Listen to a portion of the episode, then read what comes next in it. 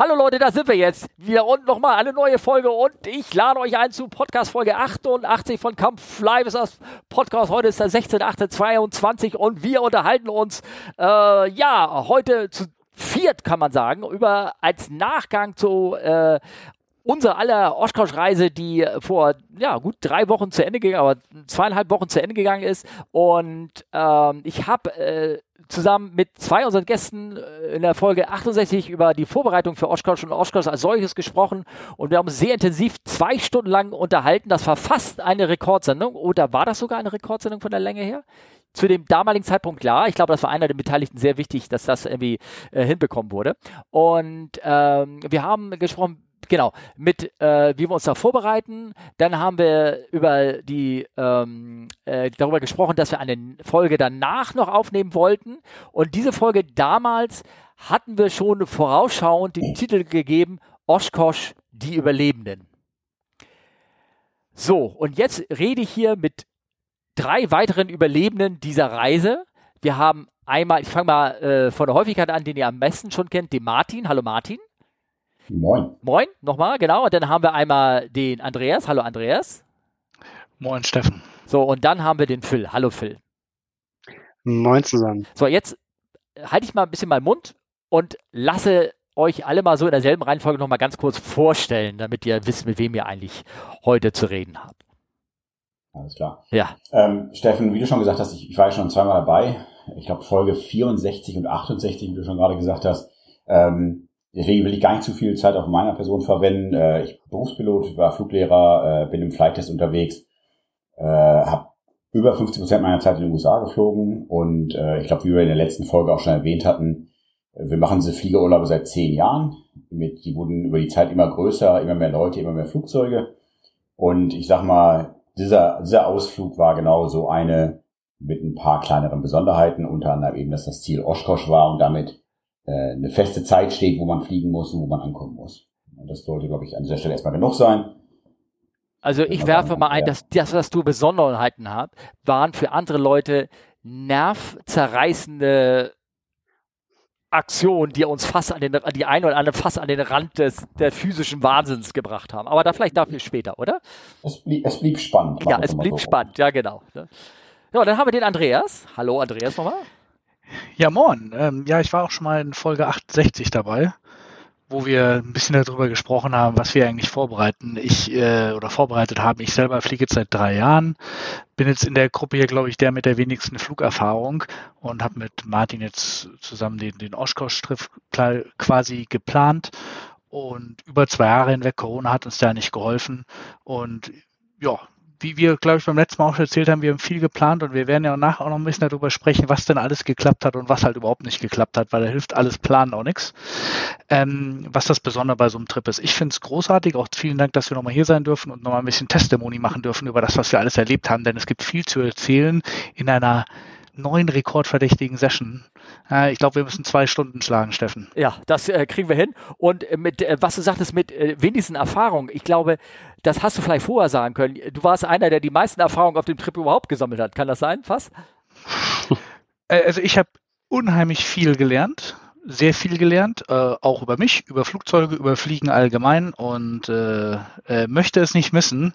Äh, ich frage mich auch, wie wir das mit dem nächsten Trip noch toppen können. Ne? Ja, das, äh, das ist wirklich. Ah, okay, gut. Dann haben wir Phil. Hallo Phil. Moin. Ja, ich würde sagen, äh, ich bin das allererste Mal dabei. Und äh, ich kann mich gleich outen, es ist mein allererster Podcast auch äh, überhaupt. Von daher für mich äh, deutlich aufregend. Ich äh, selber fliege seit, seit 2016 und ähm, für mich war es die zweite Reise. Martin, du erinnerst dich vielleicht, ähm, mit äh, Roland äh, und Co. haben wir ja, ich glaube 2018 äh, mal genau, die an der, Ostküste, an der Ostküste, ja die, die Ostküste mal so ein bisschen, so ein bisschen probiert. Ähm, von meinem Gefühl hatten wir uns da so ein bisschen aus den Augen dann irgendwann verloren, aber auch da war vor allem auch deine Erfahrung, ähm, ja, sie war einfach Gold wert und das war sie auch in dem Trip. Also ich hatte schon, äh, um, ohne jetzt vorzugreifen, aber die allein, dass wir in Las Vegas da gelandet sind, das war gefühlt die Landung meines Lebens. Oh, okay, das ist doch schön. Da, da, das lang, deswegen hat es sich schon gelohnt, meinst du, oder? Fast. Das, das hat sich also, äh, wie Andreas auch schon sagte, man, man lernt halt so viel über sich selbst kennen, man äh, lernt sehr viel nochmal Neues über Gruppendynamiken, auch wenn vielleicht mal was nicht ganz so funktioniert. Äh, und vor allem, was ich halt besonders schön fand, wir sind halt als Team und wir sind alle waren wir total unterschiedlich, sind wir total unterschiedlich ähm, und wir haben so viel dazugelernt und wir sind vor allem auch zusammengewachsen.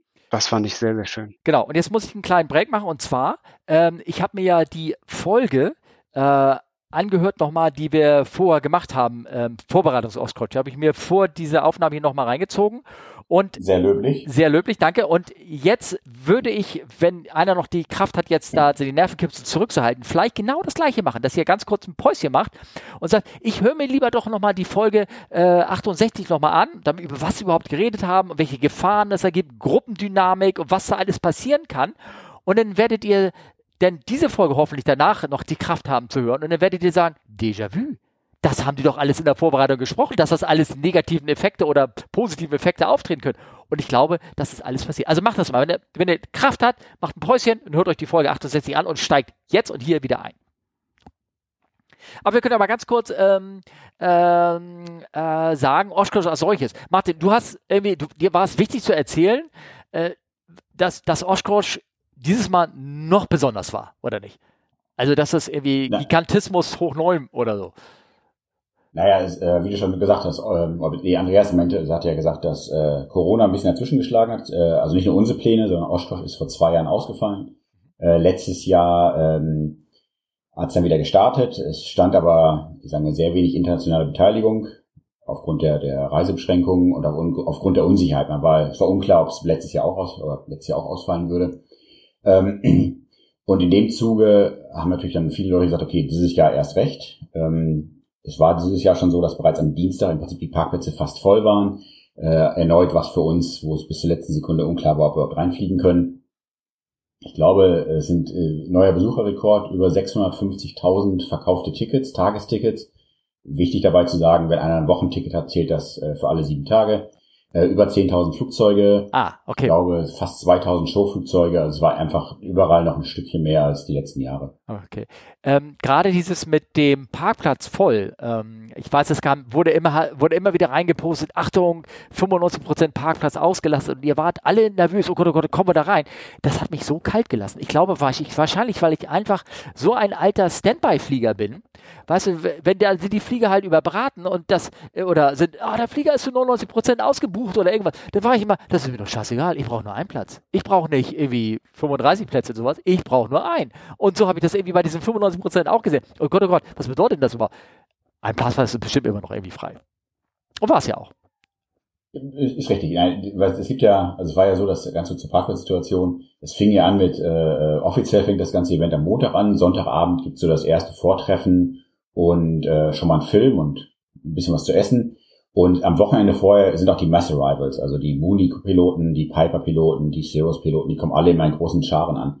Und damit ist dann im Prinzip von, vom Wochenende, wo der, wo die Auslastung 15 oder 20 Prozent war, das Ganze plötzlich auf 60, 70 Prozent hoch. Am Montag. Montagabend. Oder, oder Montag. Montag genau. Ja. Im Laufe des Montags, am Montagabend kam dann so die erste Hiobsbotschaft 90 Prozent voll.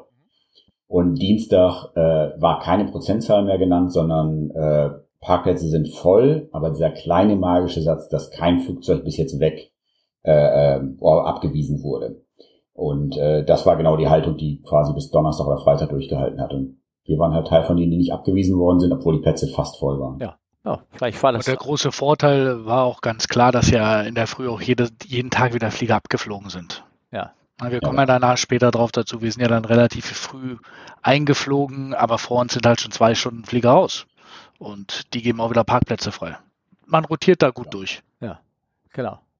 Also auf einfach war das äh, super spannend. Ähm, so, denn ich, ich, ich kann, kann ja noch mal so ein bisschen auf diese Vorbereitungssession da, wie gesagt, könnt ihr euch ja noch 68, äh, Folge 68 noch mal reinhören. Und ähm, äh, wir haben ja nach der Folge waren noch, glaube ich, drei, vier Online-Meetings, die wir gemacht haben, äh, wo alles nochmal detailliert besprochen worden sind, wo dann die Routen besprochen worden sind, wo äh, man die Planung gemacht hat, wo man dann über die Rockies rüberfliegen möchte und ähm, das hat, glaube ich, alles hauptsächlich Andreas geleitet. sozusagen, der Dings. Also da warst du derjenige, der, der da ordentlich äh, mit dabei war. Und äh, ich kann ja nochmal hier so Sachen zusammenstehen, da ähm, wie sahen die Vorbereitungen aus und wie wichtig waren sie? Jetzt sind so die große, die Frage, ähm, da ging es so spe speziell um Flugerfahrung, speziell in den USA und was man umschreiben muss, die Lizenzen, wie current ist man und ähm, äh, könnt ihr euch da oder sagen wir mal so, Phil, wie hast du dich darauf vorbereitet für, auf die, auf diese Session, äh, auf die, auf die Flüge? Hui, also wenn ich da mal ganz ehrlich bin, äh, erstmal mit einer ganz gewissen äh, Gelassenheit. Äh, es ist ja äh, ein offenes Geheimnis, dass ich auch nicht so wahnsinnig oft an den äh, an den an den ja, Vortreffen äh, teilgenommen habe, was mir auch tatsächlich sehr leid tut an der Stelle. Andreas hat sich da sehr sehr viel Mühe gegeben.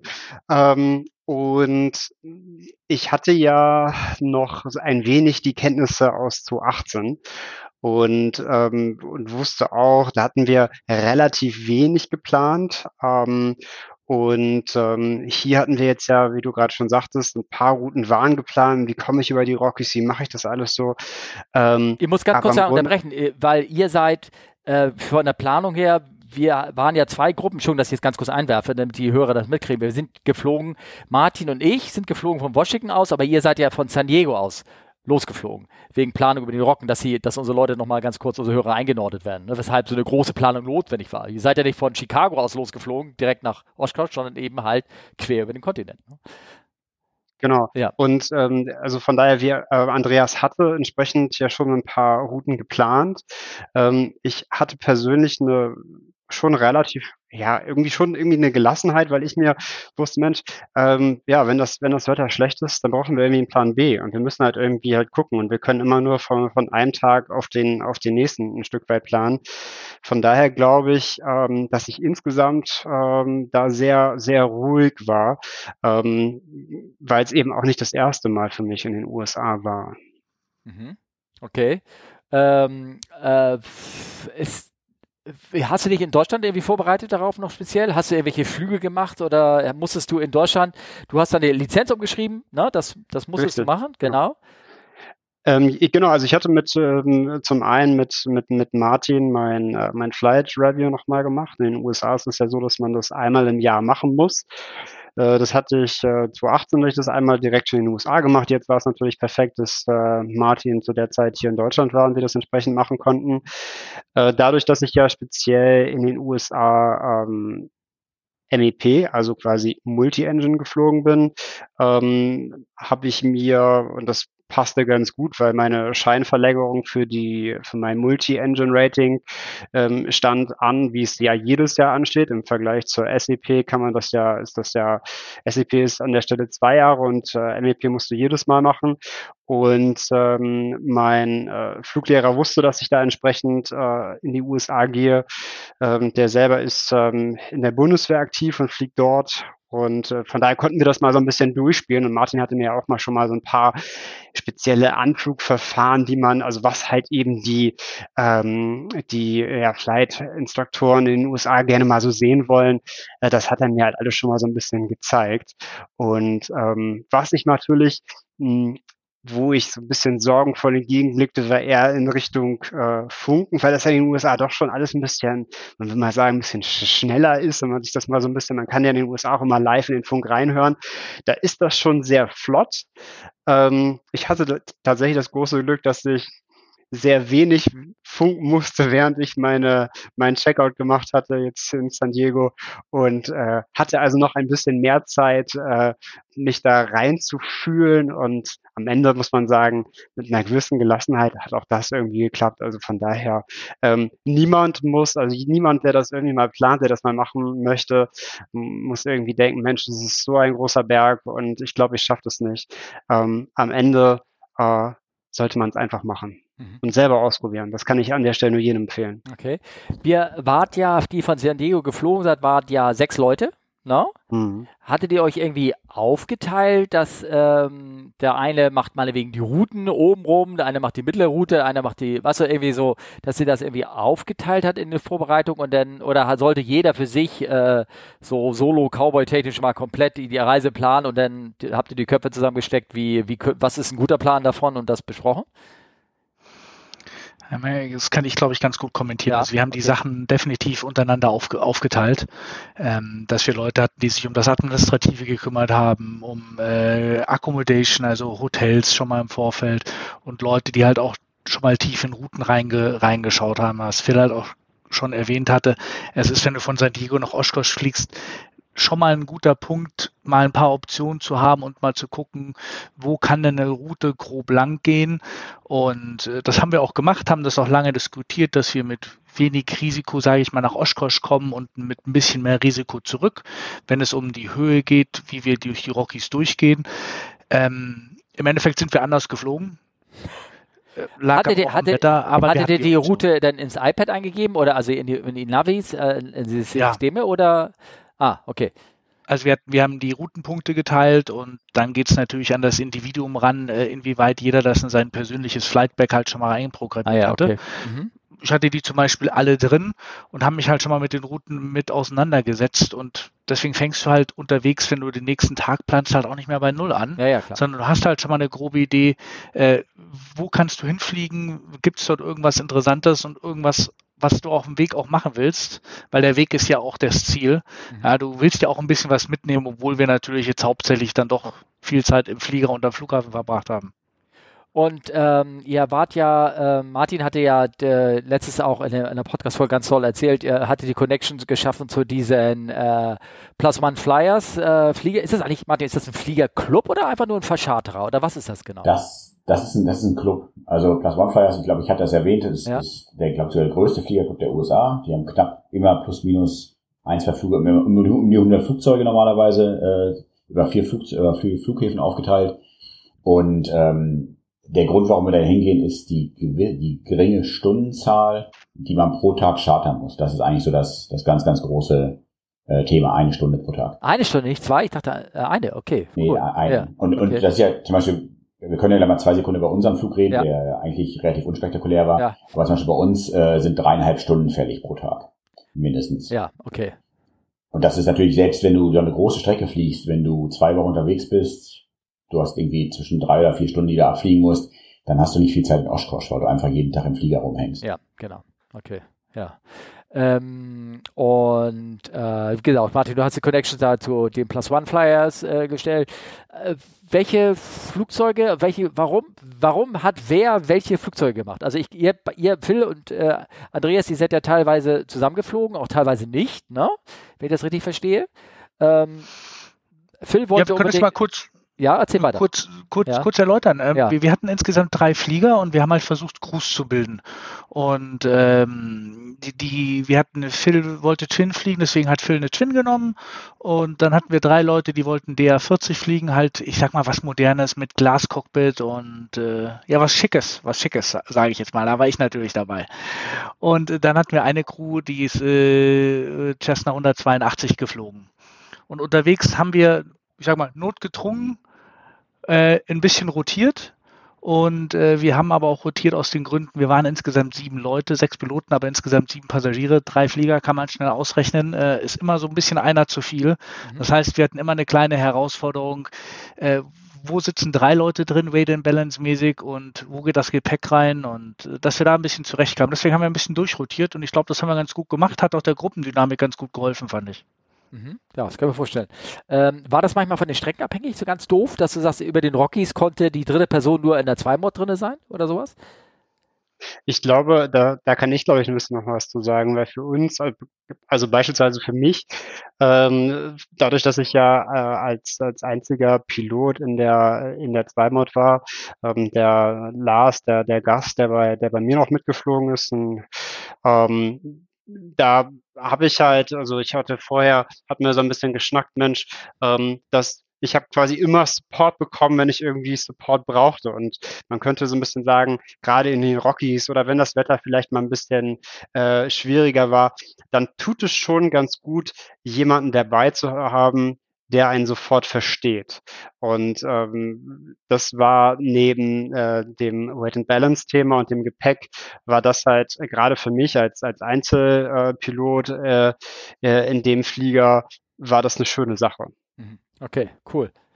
So, und dann ähm, äh, war alles sozusagen geplant. Ähm, Äh, die Routen waren geplant, man hatte sich Hotelzimmer teilweise vor ausgebucht, zumindest in San Diego, bevor ihr losgegangen seid.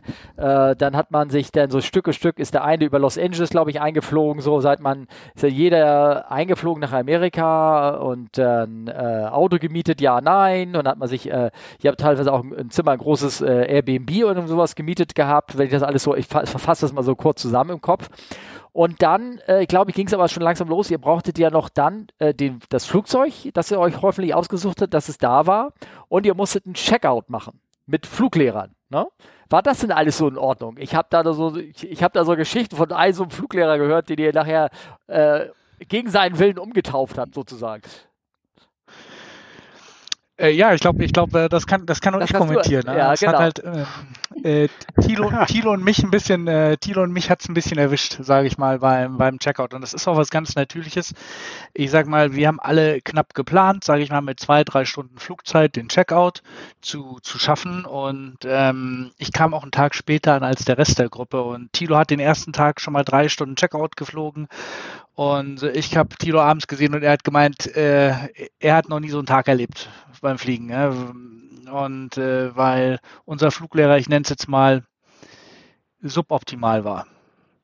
Und ähm, an, der, an, der, Stelle möchte ich ganz kurz eben direkt einspringen, dass die Erfahrung, ich habe ja gesagt, wir haben, seit zehn Jahren machen wir diese Trips und normalerweise sind ein, maximal zwei Stunden Checkout sehr normal. Weil man kann, die meisten, die kommen, können ja fliegen. Das will ich bei Andreas einfach mal auch bestätigen. Ähm, und dann ist es ein bisschen Systeme, ein bisschen Ortskenntnis und dann sind die Fluglehrer eigentlich damit zufrieden, dass man sagt, okay, fliegt sowieso zu zweit, der, der Checkout ist. Also anzunehmen, dass man mit ein, zwei Stunden Checkout hinkommt, wenn man einigermaßen current ist, ist völlig legitim. Jetzt aber zurück zu Andreas, denn da hat's ja nicht ganz gereicht. Ja, was hast du falsch das gemacht? Hat, das hat nicht, äh, laut meinem Fluglehrer oder laut mir? Nein, es gab es, äh, ich sag mal, um, um das äh, nett zusammenzufassen, Thilo und ich haben als jeweils einen Tag äh, äh, viel Erfahrung mit anderen Charakteren an Fluglehrer ähm, gesammelt, äh, standen aber am Ende des Tages ohne Checkout-Dart und waren, äh, ich sag mal, am Boden zerstört, weil ähm, wir halt auch dann daraus gegangen sind und gesagt haben, wir können wahrscheinlich gar nichts. Ähm, das ist dann darin geendet, dass am nächsten Tag der Fluglehrer auch noch abgesagt hat, weil er krank war. Ähm, war ein bisschen suboptimal und wir mussten uns dann über ein, zwei Tage halt noch einen neuen Fluglehrer ähm, suchen haben dann halt dadurch auch zwei Tage quasi verloren beim Checkout, der so nicht ähm, eingeplant war oder sag mal eineinhalb Tage. Wir haben dann aber unser Checkout jeweils in einer Stunde Fliegen auch bekommen. Also wir konnten ja fliegen, was Martin ja auch schon bestätigt hat, quasi als unabhängiger Fluglehrer. Ja. Fliegen, Fliegen klappt, äh, auch in den USA, die Physik ist das gleiche. Und äh, das hat alles super funktioniert, wenn man, wenn man einen Fluglehrer hat, mit dem man einigermaßen auf der gleichen Welle schwingt. Genau. Aber nochmal für der Planung. Ich glaube, ihr wolltet Freitag oder sowas losfliegen, ne? Richtung Oshkosh, oder?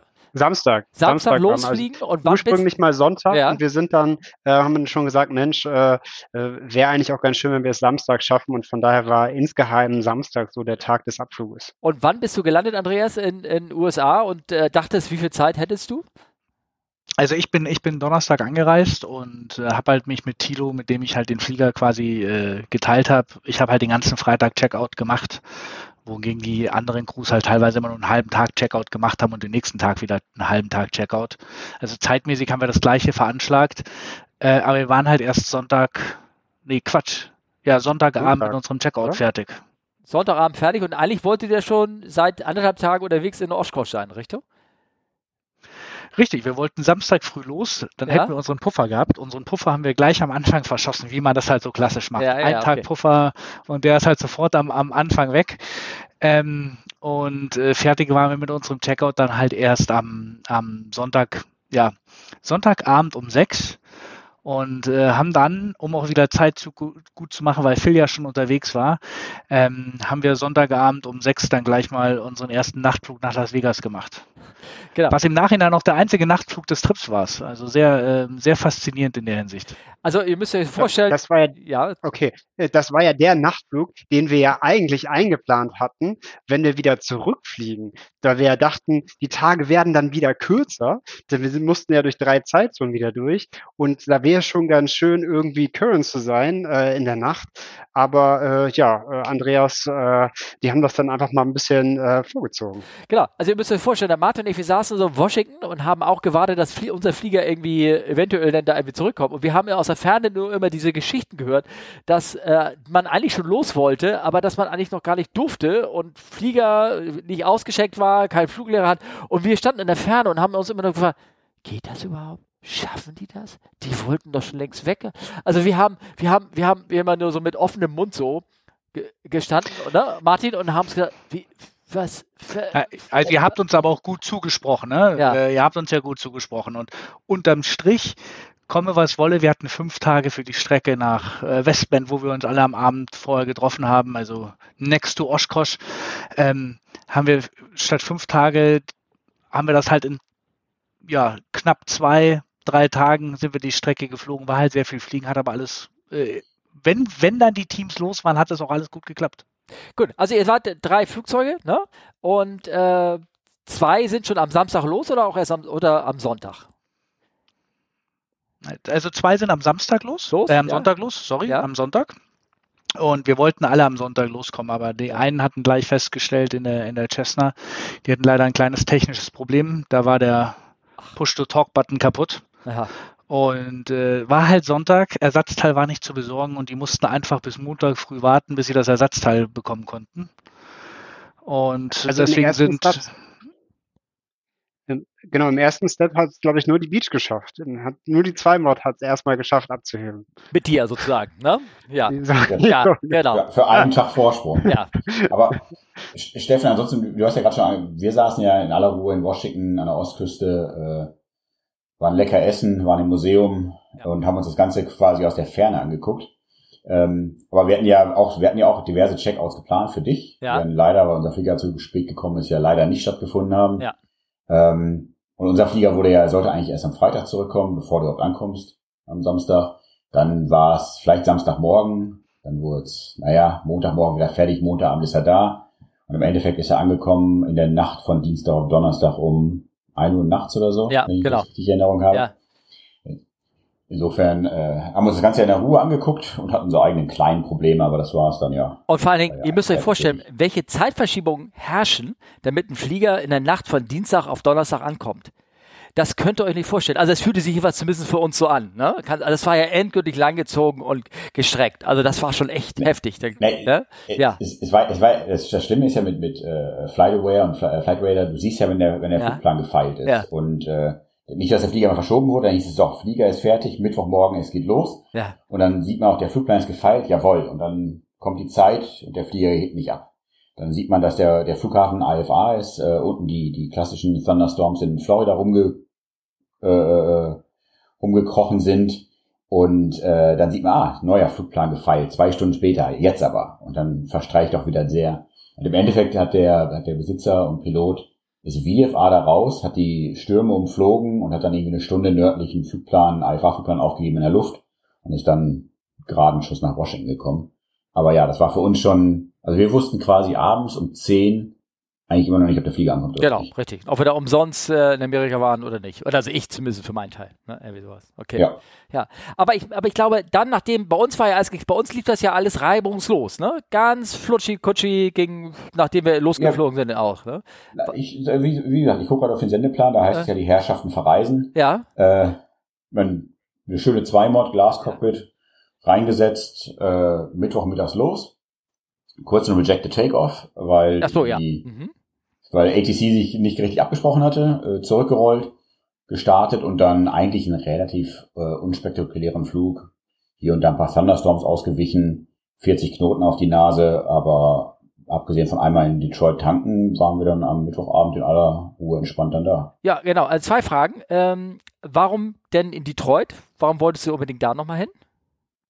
Äh, also A, äh, der, der Flieger hätte auch direkt fliegen können. Ähm, die DA-42 ist ein bisschen speziell, was die, was die AUX-Tanks angeht. Die hat also zwei Main und zwei, äh, zwei Auxiliary-Tanks. Äh, wir wollten einfach auf die Nummer sicher gehen, weil die hat nämlich keine äh, Spritanzeige für die, für die ähm, Auxiliary-Tanks. Äh, deswegen wollte ich einfach tanken und ich habe da mal fliegen gelernt. Und das war einfach für mich, die einfach nach 20 Jahren mal zurückkommen, da wo man fliegen gelernt hat, mal gucken, wie der Flughafen aussieht. Das Praktische mit dem, mit dem Nötigen verbunden. Genau. Und die zweite Frage ist, kannst du dich noch an die IFA-Clearance, also in die äh, Instrumentenfreigabe erinnern, die wir da bekommen haben? ich komme mich, ja, ich mich ja damals schon nicht dran erinnern. Ja. Also, äh, ja, die Geschichte, die Geschichte darfst du erzählen. Ja, also wir bekamen eine Clearance, die hatte nichts mit dem zu tun, was wir gefeilt haben. Also ja, man gibt einen Flugplan auf und äh, meistens sagen die Fluglotsen, klärt es feilt, also so Flugplan wie abgegeben. Und das Ding war komplett anders und er hat uns da Punkte an äh, Kopf geschmissen und vor allem die Amerikaner haben die unangenehme Eigenschaft, ihre VOAs, ihre Funkfeuer, die sie abfliegen, die immer namentlich zu nennen. Also ich meine, wenn du so eine VOA hast wie Hamburg, die HAM abgekürzt wird, dann kannst du dir das irgendwie alles noch herleiten. Aber da gibt es so ein VOA, die heißt dann Louisville und wird abgekürzt mit VRNR oder irgendwie sowas. Also total anders irgendwie. Und die werfen dann immer nur die Kennung am Kopf und dann stehst du da und dann guckst auf diese Karte, wo nur die Kennung drauf ist. Und vielleicht könnte er das gemeint haben und dann suchst du den Namen. In die, also mit anderen Worten, wir haben, glaube ich, viermal nach Readback verlangt und am Ende hat er, hat er gesagt, ja, yeah, sure äh, äh Clearance ist korrekt, weil der hat, uns, der, hat uns, der hat uns garantiert nicht richtig verstanden, wir ihn sowieso nicht und der hat, der hat uns nur losgeschickt, get the hell out of here. Ich hab, weil, weil wir alle wussten in unserem tiefsten Innersten, sobald wir in der Luft sind, kriegen wir Fly Direct und genauso war das auch. Wir sind gestartet und irgendwo direkt hin und dann dieser ganze Quatsch, der uns dazwischen gegeben hat, war alles für for the birds sozusagen. Ja. Ja, das war wirklich witzig. Nee, aber ich meine denn, also bei den anderen beiden, da lief ja denn alles total reibungslos, ne? Ihr seid dann nach, äh, reingeflogen nach äh, San Diego, nee, Quatsch, von, von San Diego dann nach Las Vegas, eine Landung nur gemacht dort, ne? Und Wetter war großartig und der Flieger am nächsten Tag angeschmissen und weitergeflogen, oder? Wie, war das so? Äh, ich sag mal, es kann ja mal, ähm, äh, Phil kann ja mal die Geschichte erzählen, wie er mit der Beach nach Las Vegas gekommen ist, und dann erzähle ich die Geschichte, wie wir mit der DR40 nach, nach Las Vegas gekommen sind. Vielleicht zum Anfang noch, warum sind wir eigentlich nach Las Vegas geflogen? Ähm, das ist nochmal wichtig zu verstehen. Äh, wir haben ja viel vorbereitet. Unsere ursprüngliche Route ging auf dem Rückweg durch Las Vegas durch, was Phil schon mal erwähnt hatte. Ja. Ähm, wir wollten eigentlich so südlich wie möglich an den Rockies vorbei, nördlich von Mexiko quasi, Tucson, Richtung Texas und dann hoch, weil da die Berge sehr flach sind. Äh, das Problem war, äh, dort unten in Arizona und New Mexico und Texas war einfach tagelang immer nur Gewitter und das hat sich über die zwei Wochen auch einfach nicht geändert. Das heißt, äh, im Süden, wenn man das Süden nennt, war einfach kein Durchkommen. Und deswegen sind wir halt direkt äh, gesagt, äh, gleich mal den ganzen Plan am ersten Tag über den Haufen geschmissen, Richtung Las Vegas aufgebrochen. Ähm, aber hattet ihr das grob als Alternative äh, geplant gehabt? Also, äh, in, also in euren Daten so drin? Äh, Im Endeffekt ja, weil es der Rückweg war. Ah, und okay. wir halt auch wussten, dort geht eine Route durch. bei den Rockies willst du dir schon auch eine Route aussuchen, wo du halt äh, in deinen 10.000, 12.000 Fuß halt auch gut durchkommst mit ordentlich Puffer gegen, äh, gegen die Bergkämme. Mhm. Und äh, du musst halt die Täler abfliegen, die halt weniger als 10.000 Fuß haben, damit du das eben gut mit Puffer schaffst. Hm. Und ihr seid ja. Dann hast du halt nur drei Optionen oder so. Genau, und ihr seid ja alle äh, nach VFR, also nach Sichtflug geflogen. Keiner ist da nach IFA ja, geflogen. Genau. genau. Ja, genau. Ja, dann bist du also nach Las, Las, äh, Las Vegas geflogen. War alles schick? Ja, also ich kann ja mal, kann ja mal ja, den, den Ball von, von Andreas über, über, übernehmen an der Stelle. Also äh, ich muss sagen, also so großartigen äh, Takeoff haben wir in San Diego gemacht. Ähm, eigentlich war es ein total ruhiger Flug. Äh, die Wetterverhältnisse in, äh, in, in, in Vegas, ja, ich glaube für, für die Area, Martin wird es kennen, es war halt verdammt bumpy. Ähm, wir sind dann auf der äh, auf der, auf der 08 Ride äh, sind wir runtergekommen. Auch der Anflug, der war relativ äh, unspektakulär, kann man sagen. Das einzig Spektakuläre war natürlich, dass man schon mal auf den, auf den Strip sehen konnte. Ähm, ansonsten, ja, Flug war, gerade im Endanflug war ordentlich bumpy. Äh, wir hatten ja 40, 40 Grad. Hinzu kommt, dass wir so 20, 25 Knoten Crosswind hatten, also den Wind direkt von der Seite an der Stelle, noch ein bisschen böig hinzu. Mhm. Äh, ja, sonst wäre es ja langweilig. Und also es war wirklich, also ich hatte es auch sofort danach äh, gedacht, boah, das war irgendwie so, war echt die, die Landung so meines Lebens. Also das, was ich am Eingang schon mal sagte, gerade da mit Vegas. Und äh, ja, wir sind da gelandet. Dieses kleine Problem, was sich da sehr schnell herausstellte, wenn man auf der auf der 08 landet, äh, dann äh, und äh, ja, die, die FBO, wo wir am Ende hin wollten, die hieß der Atlantik, die ist also ja relativ weit nordwestlich und wir waren ja nun sehr im Osten des Platzes.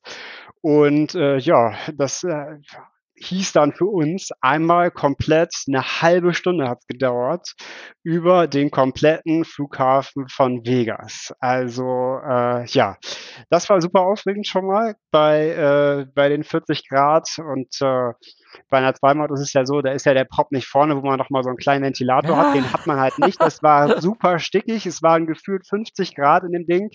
Da kam schon das erste Mal die Frage auf, welchen Aufguss man dann nehmen könnte. Und in Deutschland ist es ja so, auch wenn du da die Bahn verlässt, dann stehst du da erstmal Contact Ground ja. und dann holst du dir deine, deine Experience ab, wie du jetzt also zu deiner FBO kommst, die ja schon, wie ich es am Anfang schon gesagt hatte, sehr weit am anderen Ende des Flughafens ist. Und äh, wie ihr gerade von eurer IFA-Clearance erzählt hattet, äh, konnte ich also das nur sehr gut verstehen, denn meine, meine Ground-Clearance sah also so ähnlich aus. Und ich habe sie hundertprozentig beim ersten Mal nicht richtig zurückgelesen. Und hat gesagt, read that correct, konnte ich so ein bisschen verstehen. Ja. Und dann holte ich das erste Mal mein iPad, also wie man, also früher hat man wahrscheinlich seine Landkarte rausgeholt und so äh, hing ich also mit dem iPad vorm Gesicht äh, auf dem Taxiway und bin also da lang gerollt und äh, so zumindest wie ich das verstanden hatte, es gab auch sehr wenig Gegenwind. Gegenwind gab es bei mir nur, als ich mir nicht sicher war und dachte, das ist jetzt mal eine gute Idee, um mal kurz anzuhalten, um nochmal nachzufragen, weil du willst ja dich auch nicht irgendwie einem anderen Airbus da in den Weg stellen oder irgendwie was behindern. Ja, die größte Behinderung war mein, äh, mein Anhalten.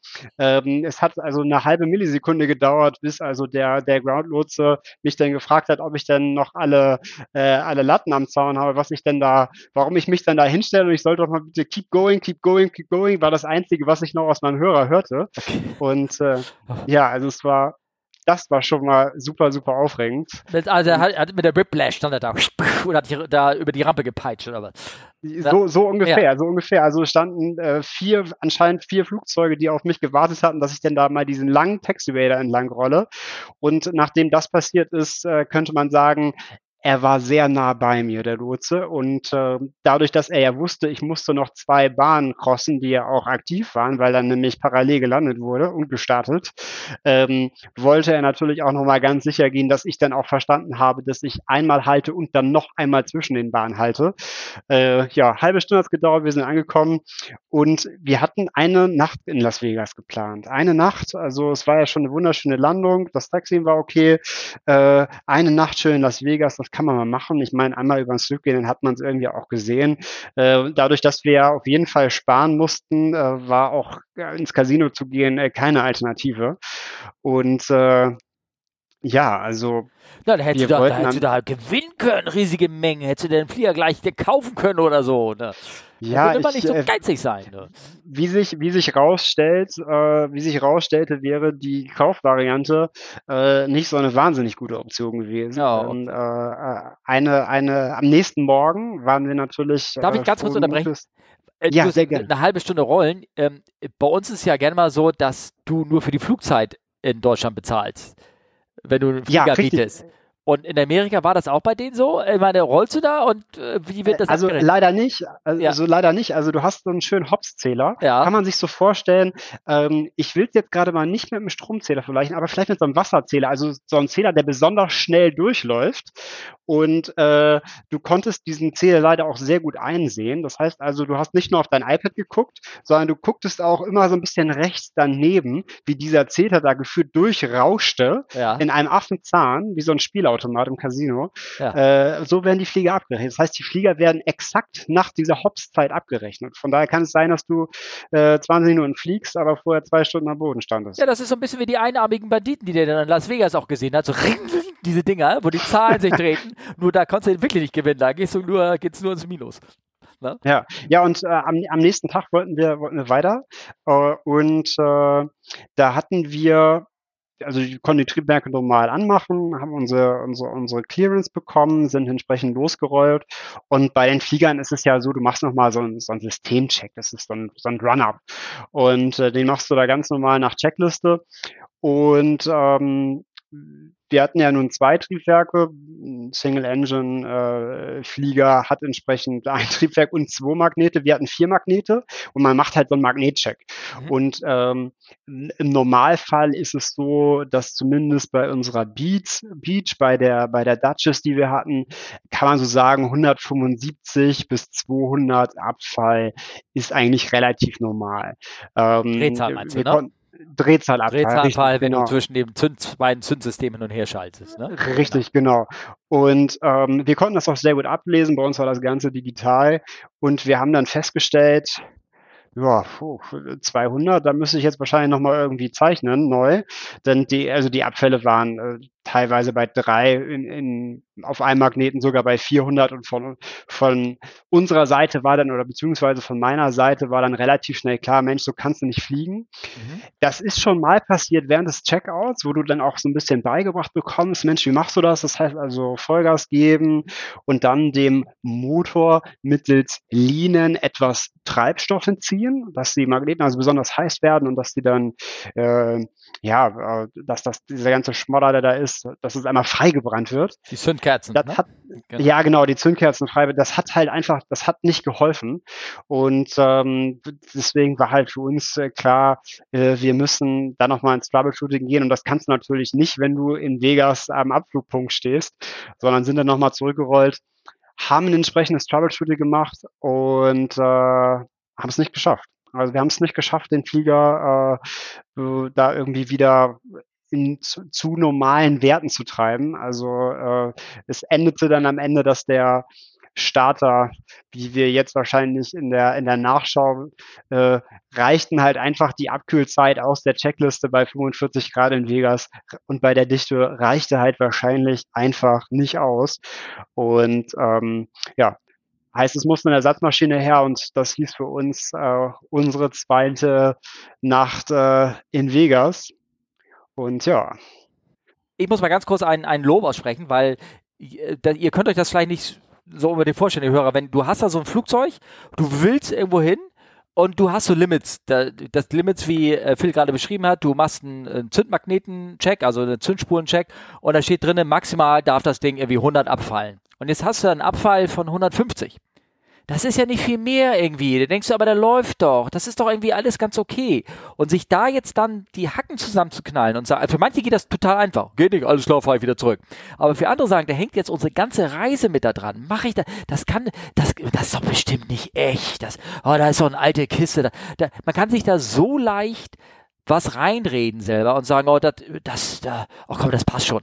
Ne? Dass ich dir, Phil, echt mal echt ein Lob jetzt aussprechen muss, dass, dass ihr die Schubse hatte, wie es so schön heißt, wieder zurückzurollen und gegen eure ganzen Pläne das zu machen. Respekt, Hut ab. Ähm, und dann, äh, du hattest es eben nicht genau gedeutet, es ging einfach nicht, weil ihr habt den Motor nicht mal anbekommen. Ihr konntet nicht mal anlassen. Der Anlasser hat am Ende nicht mehr funktioniert. War das das Problem auch noch zusätzlich, was dazu kam? Du hattest das gerade nicht gesagt gehabt.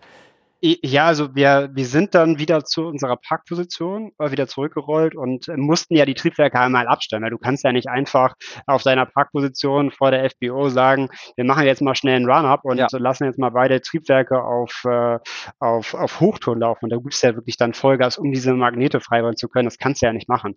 Von daher war für uns äh, erstmal die Klärung wichtig, äh, dass äh, ähm, mit dem, ja, mit den, mit den Leuten, mit den Mitarbeitenden vor Ort erstmal abzusprechen, Mensch, können wir das machen. Dafür mussten wir die Triebwerke äh, ausschalten. Äh, und nach der Freigabe, das linke Triebwerk ging ähm, ohne Probleme an. Und äh, das rechte Triebwerk, es wollte zünden, es hat aber, es ging einfach nicht mehr an. Also man hat es vielleicht, also ähm, jeder hat es irgendwie mal gehabt, ne, an heißen Temperaturen, Mensch, da wollte sie einfach nicht angehen und sie ging super schwer an, aber irgendwie hat man sie dann doch anbekommen. Und ähm, an der Stelle war, es war einfach nicht zu machen. Und äh, selbst mit, äh, ich hatte dann ähm, ja noch die, äh, die Nummer meines, äh, meines, meines Checkers, äh, meines, äh, meines Fluglehrers, der mich da eingewiesen hat auf dem, auf dem Flieger.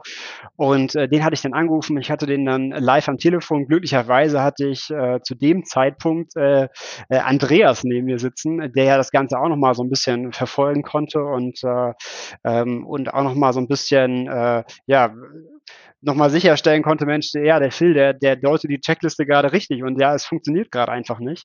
Und äh, richtig, unser, unser trotz äh, Begleitung äh, des, ähm, des Fluglehrers, das rechte Triebwerk haben wir nicht wieder anbekommen. Ähm, es konnte auch, nachdem wir noch mal das Ding, den Starter, wir immer gesagt haben, okay, wir lassen jetzt den Starter mal abkühlen, ähm, eine halbe Stunde später funktioniert tatsächlich gar nichts mehr. Und äh, da war für uns klar, ähm, mit diesem Flieger ist es jetzt äh, an der Stelle zu Ende. Und ähm, ja, war erstmal, also rein launtechnisch, äh, war das der erste. Scheiße.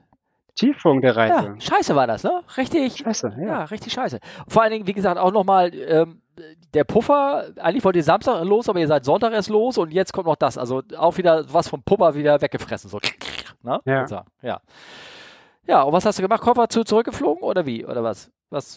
Ja, also glücklicherweise, also Andreas wird ja sicherlich auch gleich nochmal von, von seiner Reise nach, nach Vegas berichten.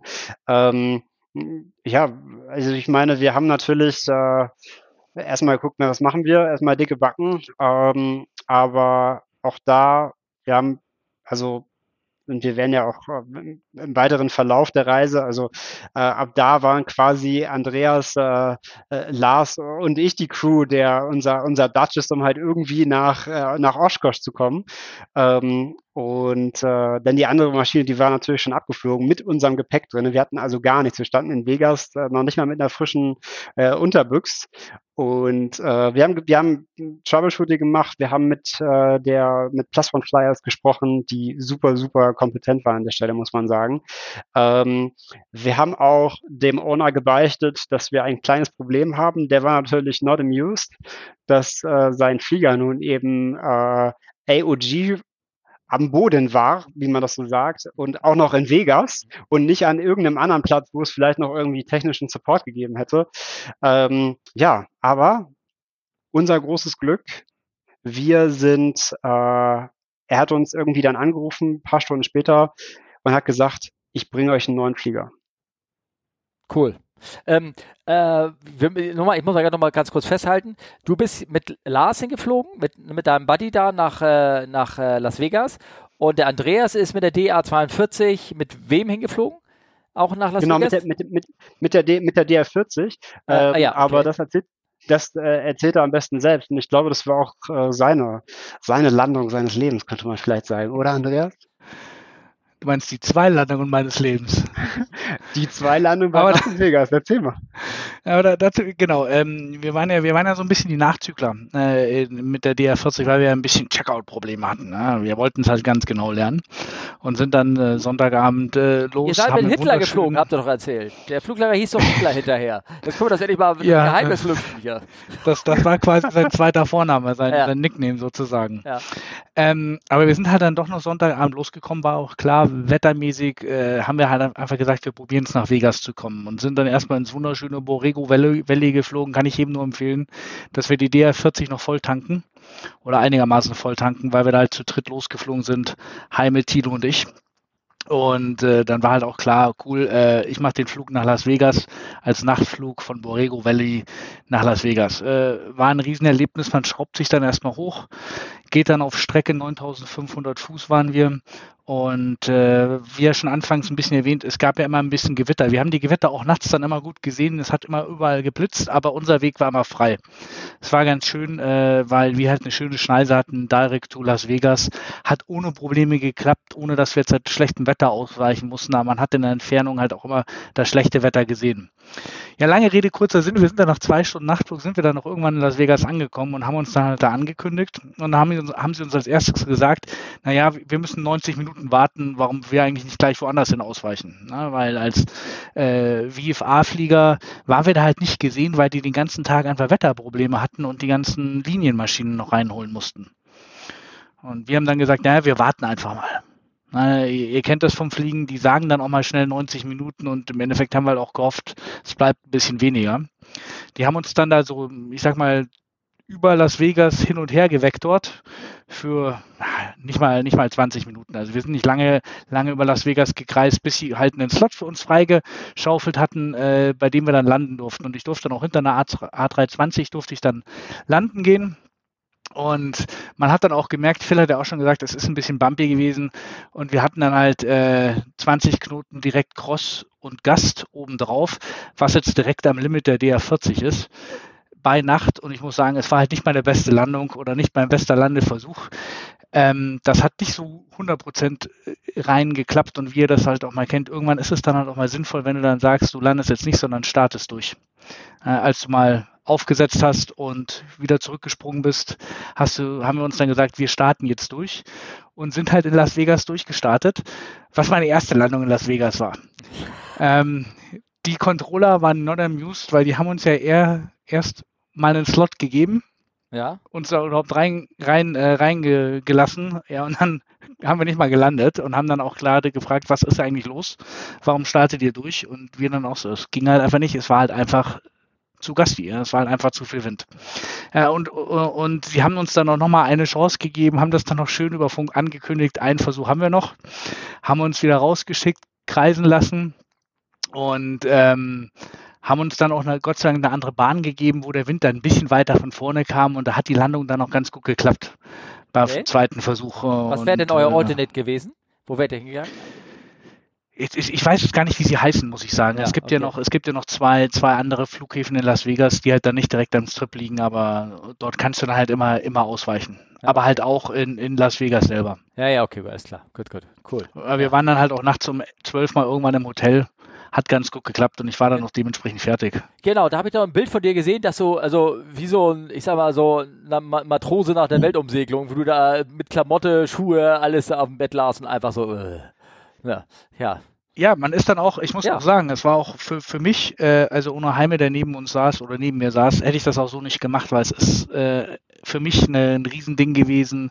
Der erste wirklich Cross-Country-Flug in Amerika, dann bei Nacht, dann nach Las Vegas, dann jede Menge Wind, äh, in einem Flugzeug, das du auch erst gerade kennengelernt hast. Das sind schon viele, viele neue Dinge auf einmal gewesen.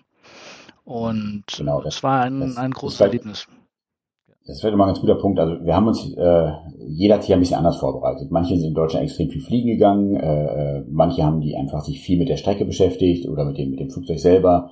Äh, Steffen, wir beide hatten ja auch einen Checkout für dich geplant. Wir hatten noch einen Preparation-Flug äh, äh geplant, wo wir einfach mal unser, unser Crew Resource Management ein bisschen ausprobieren wollten, einfach mal unsere ganze Technik, die wir dabei haben. Äh, weil wir hatten ja, die meisten hatten ja auch einen ADSB-Empfänger an, an Bord, da kommen wir wahrscheinlich gleich nochmal zu. Und die Frage ist mal, wenn sowas ausfällt, was machst du dann? Und ähm, im ursprünglichen Plan war es ja so, dass wir beide auch von der Westküste geflogen wären. Es hat dann aus diversen Gründen, mussten wir unser Trip etwas kürzer halten. Und dann ist plötzlich natürlich einer mit Erfahrung weg. Und wir hatten das Glück, dass wir einen Kollegen vor Ort hatten, der in letzter Zeit in den USA äh, an der Westküste sehr, sehr viel geflogen ist. Sehr erfahren war mit der DR40, weil er fast alle Flüge mit dem Flieger gemacht hat. Da muss man einfach sein Risiko mal abschätzen und sagen, okay, ja, wir haben einen Checkout gemacht, äh, es war ein Nachtflug nach Las Vegas, auch nicht der, der einfachste Platz aller von allen. Und da muss man sich einfach tief in die Augen gucken. Und wenn man einen erfahrenen Mann noch dabei hat, das hat ja geklappt, äh, genau wie, wie bei uns mit der DA42. Die, wie gesagt, wir haben die Flüge, die wir machen wollten, nicht gemacht, aber zwei erfahrene Piloten eine, eine gute Strecke, das Wetter war nicht allzu schlimm, dann, dann ist das Risiko eigentlich relativ gering. Genau. Und äh, ihr habt das gemacht, wo wir auch äh, uns beide ja, Martin, äh, in der Folge vorher unterhalten haben, wie würdest du die Piloten zusammenstellen? Du würdest den Erfahrenen äh, nicht fliegen lassen, sondern der überwacht den äh, anderen Kollegen, der weniger Erfahrung hat auf dem Schiff. Und der hat zwar einen Go-Around gemacht, aber hey, if you can make it, ne?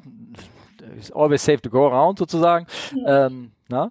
Äh, war das also, war gute Einteilung ähm, und äh, und äh, dass, dass das so gewählt habe. Alles gut, alles schick. Man, man, man, munkelt ja auch, dass der Non-Flying Pilot den äh, Go-Around, sagen wir, motiviert hat. Ah, okay. absolut, absolut. Ja, das, ich glaube, das nennt man auf Deutsch Selbsterhaltungstrieb, ne? Oder sowas? Ja. Ja.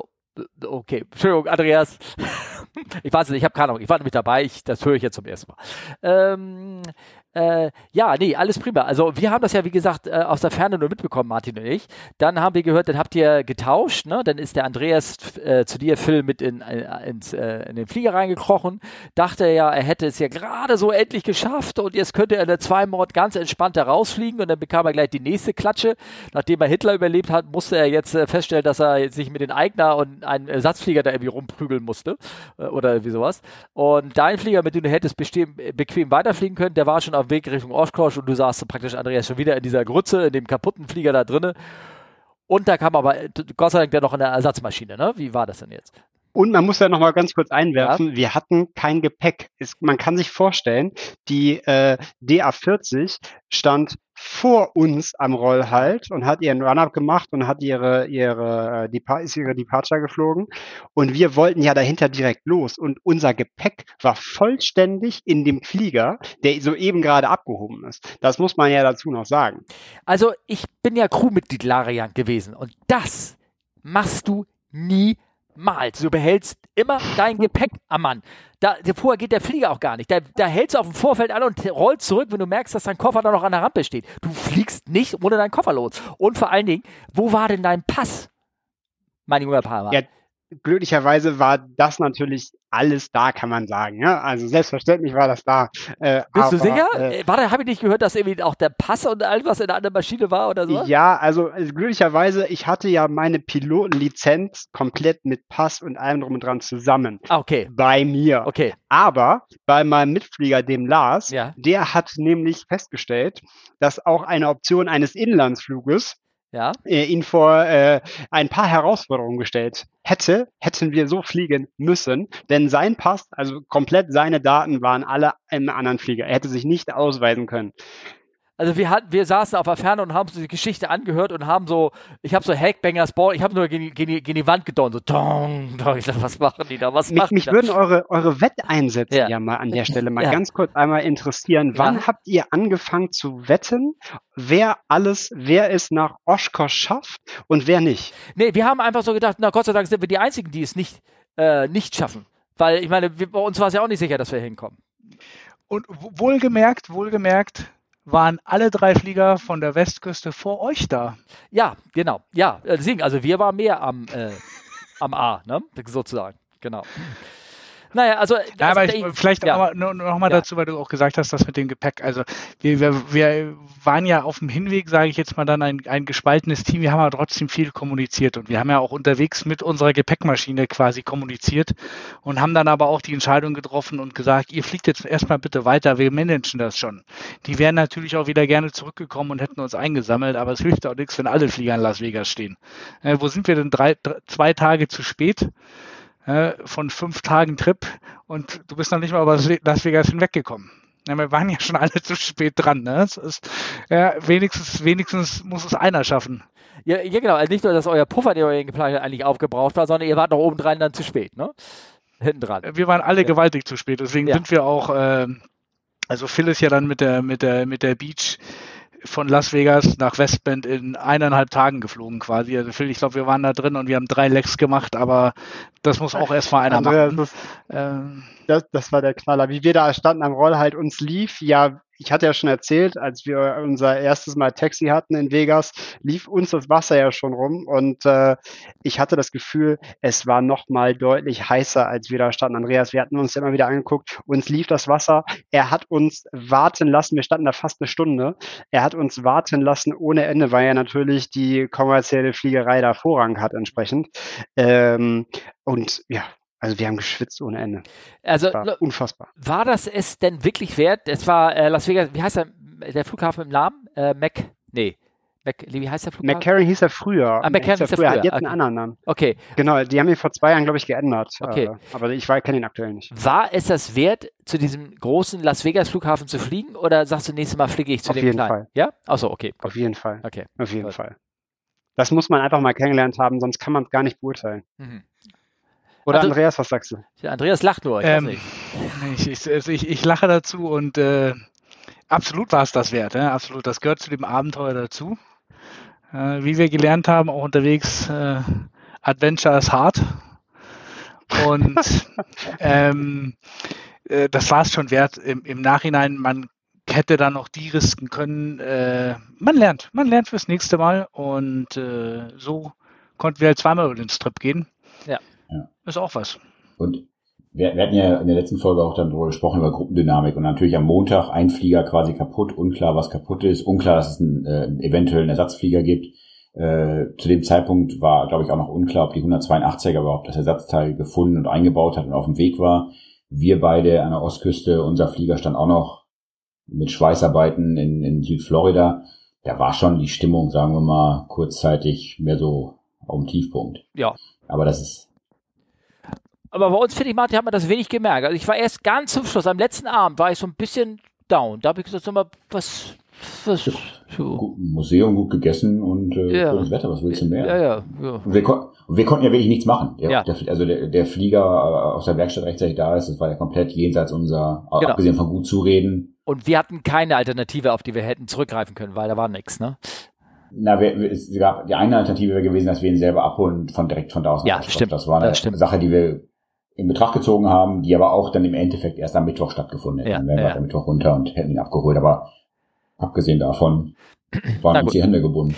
Also ja, stimmt. Also dann haben wir also jetzt äh, die Zweimod, die einen Tag später durch eine andere ausgetauscht worden ist und einen Tag später unterwegs war. Die DA40, die war praktisch pünktlich unterwegs, kann man sagen, so halbwegs. Und dann ist die Cessna 182er, die ist wann los, so grob?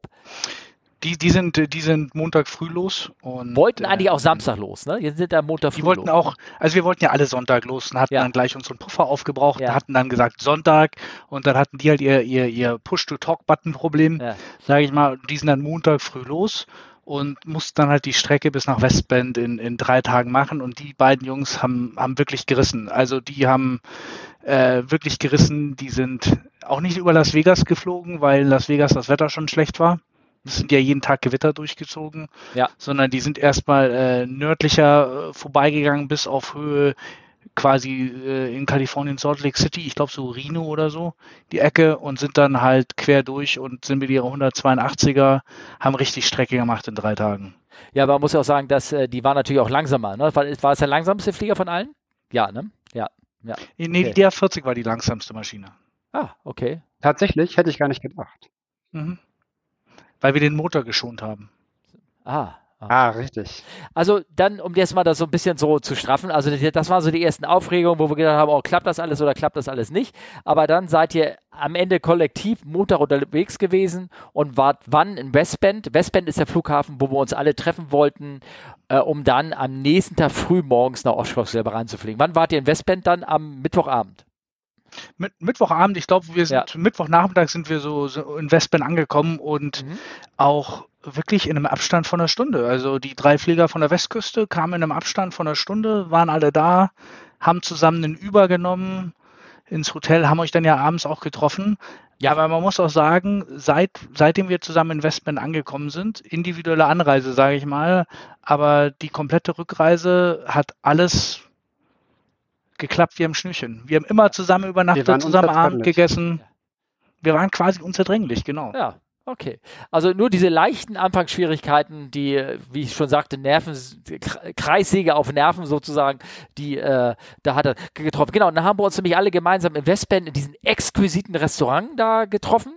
Ich glaube, ne, da, was war das nochmal? Das war fast wie Applebee's. Applebee's. Ich habe da von dem noch nie gehört. Ich habe mir aber eine aufklären lassen, das ist sowas wie äh, Burger, nicht Burger King Schwein. ist falsch, sowas wie die amerikanische. Schweinske, eventuell. Schweinske, ja, Schweinske, ne? Irgendwie so. Für die Hamburger unter ja, uns. Ja, genau. Oder äh, irgendwas in der Art. Ja, okay. Mein, kulinarisch war das eines der Highlights, weil zwischen der Ost- und der Westküste bei den Städten, wo wir so übernachtet haben, war Applebee's in Westbend schon geil.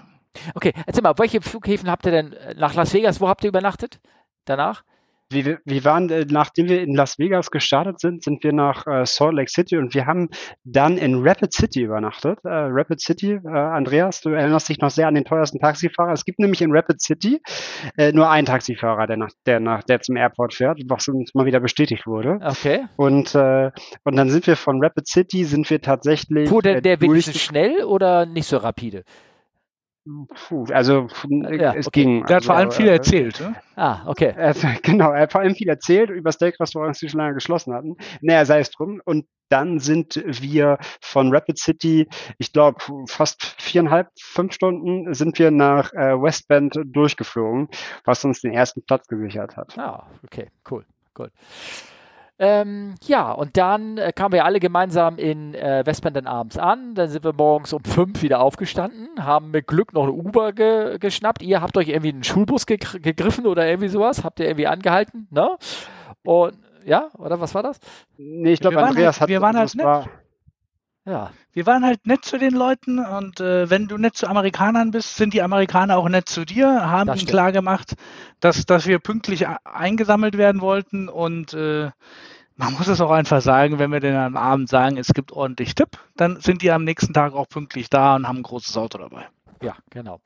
So, und dann ähm, sind wir also in Western dann, glaube ich, so um 7 Uhr alle gemeinsam gestartet. Ne? War das 7? So kurz vor 7?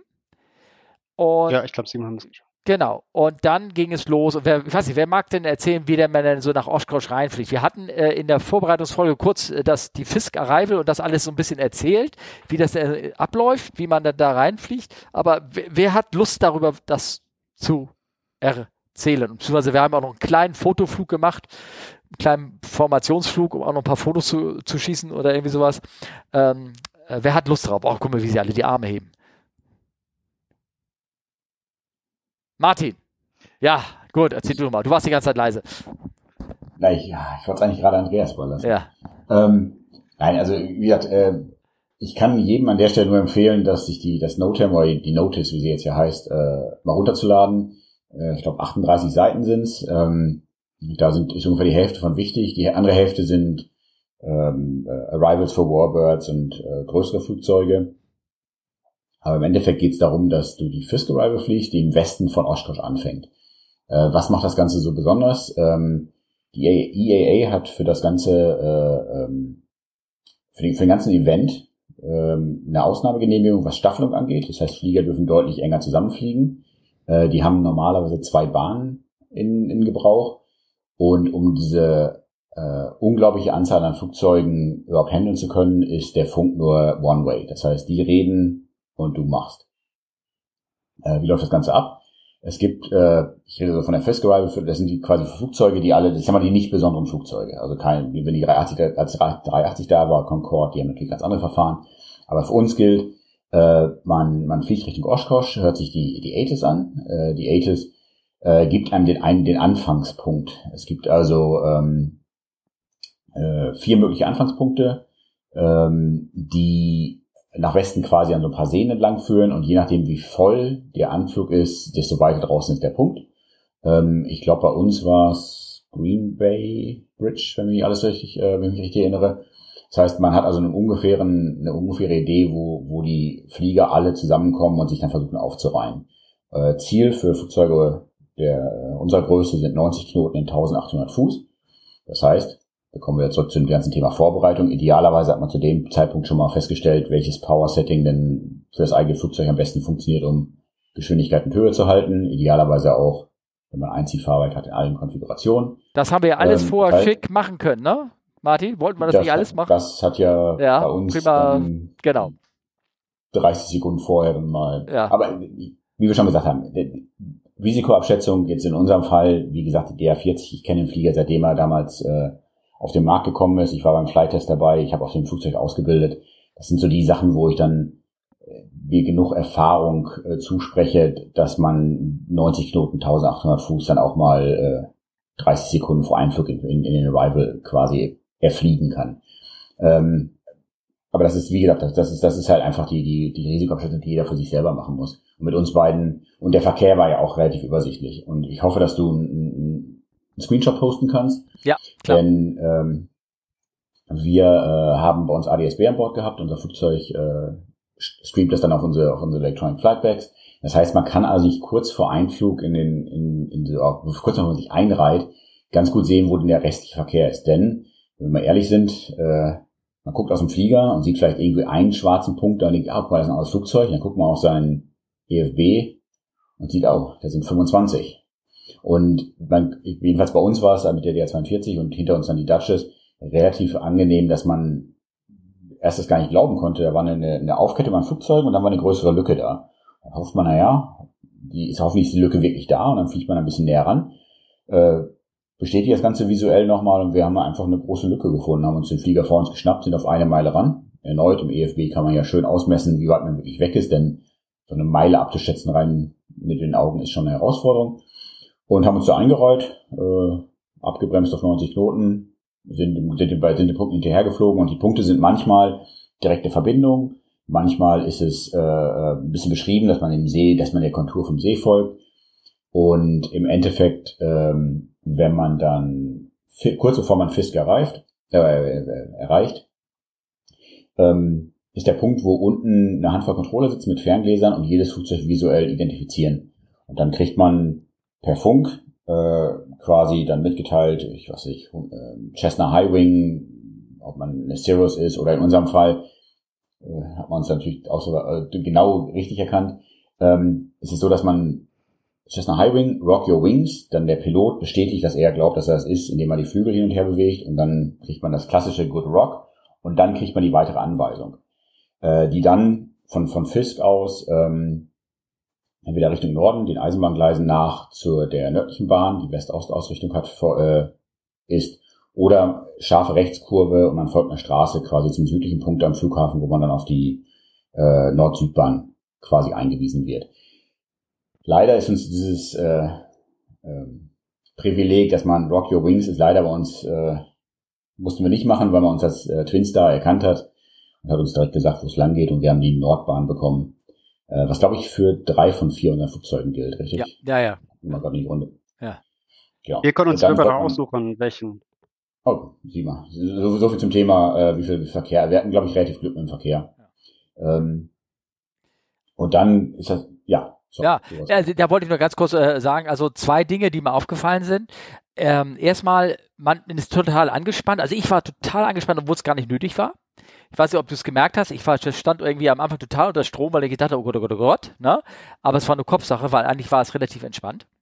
Ähm, und dann äh, ist mir nur aufgefallen, du hast immer gesagt, äh, äh, ähm, ich möchte ungern unter 87 Knoten oder, oder 83 Knoten fliegen, weil das die, äh, oder war das 79 Knoten? Erzähl mir nochmal, was ist die Single Engine äh, Minimum Control Speed, ne? Oder die wolltest du nicht? Wie bitte? Also zwei, äh, 82 ist äh, Single Engine Best Climb, ja. da will man schon nicht unbedingt runter und äh, ja, unser VMC ist nicht, nicht viel weiter runter. Genau. das ist, das ist richtig. Das, das Dumme ist natürlich, wenn du erstmal auf eine Meile ran bist, ja. weil du willst ein guter Pilot sein und dem, dem Verfahren möglichst folgen und vor dir hast du was, was deutlich langsamer kann und das auch langsamer macht, ja, dann wird es halt eben irgendwann schwierig. Genau. Und das wollte ich eigentlich ganz gern vermeiden. Der vor uns war dummerweise nur 80 Knoten schnell, aber das konnten wir gerade noch so abpuffern. Aber genau, das ist dann dieses, da, da muss dann zu dem Zeitpunkt das Fahrwerk ja auch schon draußen, dann liegt der ja. Flieger deutlich stabiler in der Luft. Ja. Und das ist einfach dieses Verfahren. Du hast gesagt, du warst ein bisschen langsam angespannt. Und da bin ich völlig bei dir. Das Verfahren klingt super kompliziert, weil du einfach, du, es gibt diverse Holdings, die man eventuell fliegen muss. Ähm, du kannst nicht nebeneinander fliegen, sondern wenn, wenn du es halt die, die Abstand nicht einhalten kannst, musst du abbrechen und dich hinten wieder einreihen. Ähm, du weißt zu dem Zeitpunkt nicht, welche Bahn es ist. Du kannst, äh, also vier Stück haben sie ja insgesamt, zwei könnten es theoretisch sein, je nach Wind. Ähm, das heißt also, das sind die, oder, oder wenn der Flughafen, stell dir vor, der direkt vor dir macht sich lang und du musst einen Go-Round fliegen und musst dann einen alternativen Flugplatz finden. Und das sind eigentlich die von den 38 Seiten, der, der Großteil ist, was passiert, wenn es schief geht. Ja, genau. Ja. Ähm, deswegen, aber wenn alles läuft, ist es eigentlich total simpel. Das Einzige, was du wirklich idealerweise können musst, du musst den Flieger beherrschen, ohne reinzugucken, ohne ins Cockpit zu gucken, weil du musst einfach konstant rausgucken, den Flieger vor dir ähm, im Auge behalten. Der ist natürlich exakt die gleiche Höhe. Du willst natürlich auch nicht höher, nicht tiefer sein. Das heißt, der ist genau auf dem Horizont. Das heißt, idealerweise verlierst du keinen, keinen Blickkontakt. Aber wie gesagt, jetzt bei uns so wie bei uns läuft, alles tief entspannt. Naja, auf jeden Fall äh, war das schön. Wir haben uns, hätten uns schön an die 90 Knoten gehalten, aber der vor uns flog halt langsam. Ne?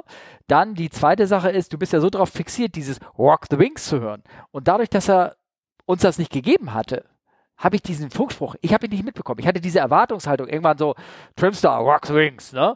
Kam nicht. Der hat mir irgendwann Trimstar, irgendwas gesagt. Und ich denke so, irgendwann sind wir am Fisk vorbei. Und ich sage, aber hätten wir da nicht irgendwann eine Anweisung kriegen können? Und, und Martin nur so, die haben wir doch bekommen. Und ich so, oh, okay. es, es ging an mir vorbei. Habe ich nicht mitbekommen. Ja. Weil das ist auch so diese Erwartungshaltung, dass du da getriggert wirst, irgendwas ja, ja. zu hören, was am Ende gar nicht passiert. Das, damit habe ich nicht gerechnet, ehrlich gesagt. War das, war das für dich der einzige Punkt, wo du nervös warst? Oder wo du, äh, also Steffen, an der Stelle? Oder warst du irgendwie, oder hattest du noch irgendwie einen anderen Punkt, nee, weshalb das, du nervös warst? Das war eigentlich so, dass, dass den Einflug, so wie, wie mit den Leuten, mit, ne, dass wir uns da einspulen, dass wir da uns richtig reinfinden und dann, äh, und dann da bleiben. Und dann lief das ja alles irgendwie wie am, am Schnürchen. Also muss ich sagen. Ne? Das war okay. Dann war noch kurz für mich die Verwirrung, räumen links oder rechts runter. Da war ich, da war ich kurz unsicher. Ne? Ich weiß, äh, hat man nicht gesagt, wir rollen zur einer Seite rüber, aber auf der anderen Seite war, war genauso Aktivität. Ne? naja, gut. Ja, genau, als, als, wir, als wir gelandet sind, das, ähm, also normalerweise, äh, also für, für kleinere Flugzeuge gilt äh, landen, ja. genau, es, genau, du fliegst also, wir können den Approach bis zu Ende quasi einmal durchsprechen, äh, du bist hinter Fisk, äh, hinter Fisk aufgeteilt worden, wir haben die Nordbahn bekommen, das heißt, du folgst den, den Gleisen weiter Richtung Norden, dann kommt der Moment, äh, wo du dann parallel zur Bahn fliegst, also im Downwind bist, äh, idealerweise Tower, südlich. Zum Tower rübergeschickt. Genau, gehst, genau. Zum, gehst zum Tower, er, erneut, du hältst die Klappe und hörst nur zu. Genau. Ähm, Im im Downwind kriegst du dann irgendwann gesagt, dass du deinen Descent anfangen sollst, weil die da so ein bisschen den, die etwas schnelleren Flugzeuge, die in 2300 Fuß unterwegs sind, dann einsortieren. Die kriegst du dann Descent ange, angesagt. Und dann haben die äh, diverse Punkte auf die, ähm, auf die Landebahn gemalt und man kriegt einen Punkt zugeordnet. Äh, der ist einmal direkt am Anfang der Bahn, da wo man so normalerweise auch landet, einer in der Mitte und einer noch ein bisschen weiter hinten. Äh, wir mit unserer Größe haben natürlich den ersten Punkt quasi bekommen. Und äh, dann fliegst du dann dein Base, setzt auf den Punkt auf und normalerweise sollst du dann links oder rechts rausrollen. Normalerweise hast du aber auch dann bereits äh, diverse Leute, die da wild winkend äh, mit irgendwelchen äh, Fähnchen stehen, was wir jetzt nicht hatten, denn irgendwann hast du vorher ange, angedeutet, äh, als wir gelandet sind, sind sehr relativ viele Leute, wollten gerade starten und auf der linken Seite von uns, ich glaube am Ende habe ich über 40 Flugzeuge gezählt, die ja gewartet haben und die das Bodenpersonal war da etwas beschäftigt und deswegen sind wir nach rechts rausgerollt, weil es der einzige war, der uns irgendwie visuell ja. entgegengenommen hat. Großer Vorteil für uns, wir sind äh, beim Taxiway abgerollt, was normalerweise nicht passiert. Aber äh, Gott, wir haben das Flugzeug auch nur gemietet, da nehme ich doch jede, gerne jeden Taxiway. Und dann gab's, was du gerade gesagt hast, noch sehr viel Bodenzeit für uns. Ja. Von einem, von einem Einwinker zum nächsten, bis wir dann doch einen sehr, sehr guten Stellplatz am Ende bekommen haben. Genau, genau. Aber es war noch mal eine halbe Stunde Hopzeit, die da irgendwie runtergebröselt sind. Ne? Ja. Ja. Ja. Ja. Und ja. ich weiß nicht wer, aber ich glaube, neben, neben unserem Hopsmeter steht ein Dollarzeichen. Ja, ja, ja. Ich glaube, das ist, eigentlich ist es nicht, das ist, glaube ich, nur eine 2 und da oben der Hopsmeter ist die Potenz, ne? War das nicht so? Na, ist egal. Vergessen mhm. So, wie, Andreas oder Phil, wie seid ihr reingefahren? Wie habt ihr das da empfunden? Erzähl doch mal, wenn ihr Lust habt. Ja, ähm, ja, gerne. Also ich bin, ich bin dann DR40 geflogen. Es war dann mein zweiter Flug auf dem Trip quasi. Erst Las Vegas und dann nach Oshkosh, weil da hatte ich, hatte ich den Flieger, den ich fliegen darf, wieder eingeholt quasi. Und da bin ich auch sehr dankbar, dass ich den Flug machen durfte. Und für uns war das jetzt halt, ich sage mal, die größte Hilfe muss ich ganz klar sagen, ist einfach die Tatsache, dass du ADSB hast. Du guckst raus, du siehst Flieger, aber du siehst sie halt alle auch irgendwie auf deinem, auf deinem EFB oder deinem, deinem G1000. Du siehst einfach, wo die Perlenschnur lang geht und du siehst einfach viel mehr auf dem Display, als du draußen siehst.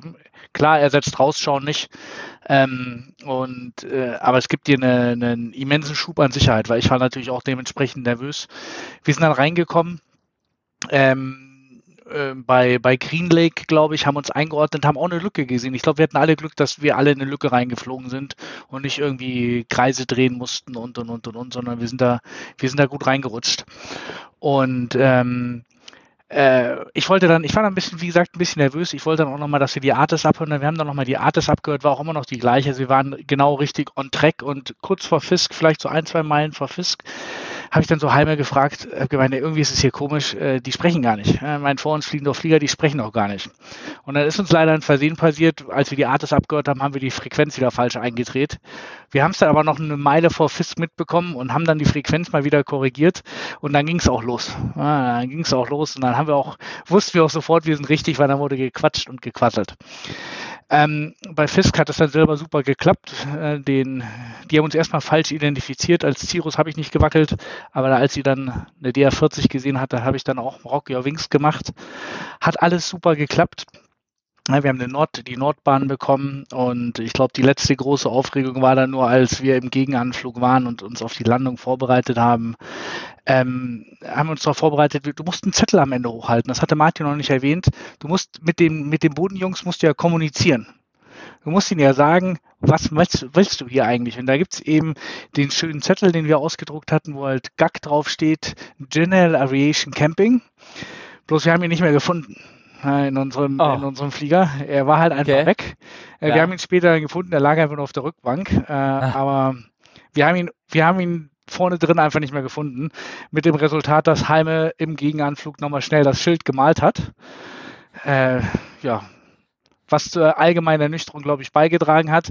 Äh, sonst hat es super geklappt. Ja, außer dass der Controller mir dann noch den gelben Punkt zugewiesen hat und wir dann dem Controller zurückgesprochen haben, gesagt, es gibt keinen gelben Punkt, meinst du den orangen Punkt? Und er dann gemeint, ja, dann nimm doch den orangen Punkt.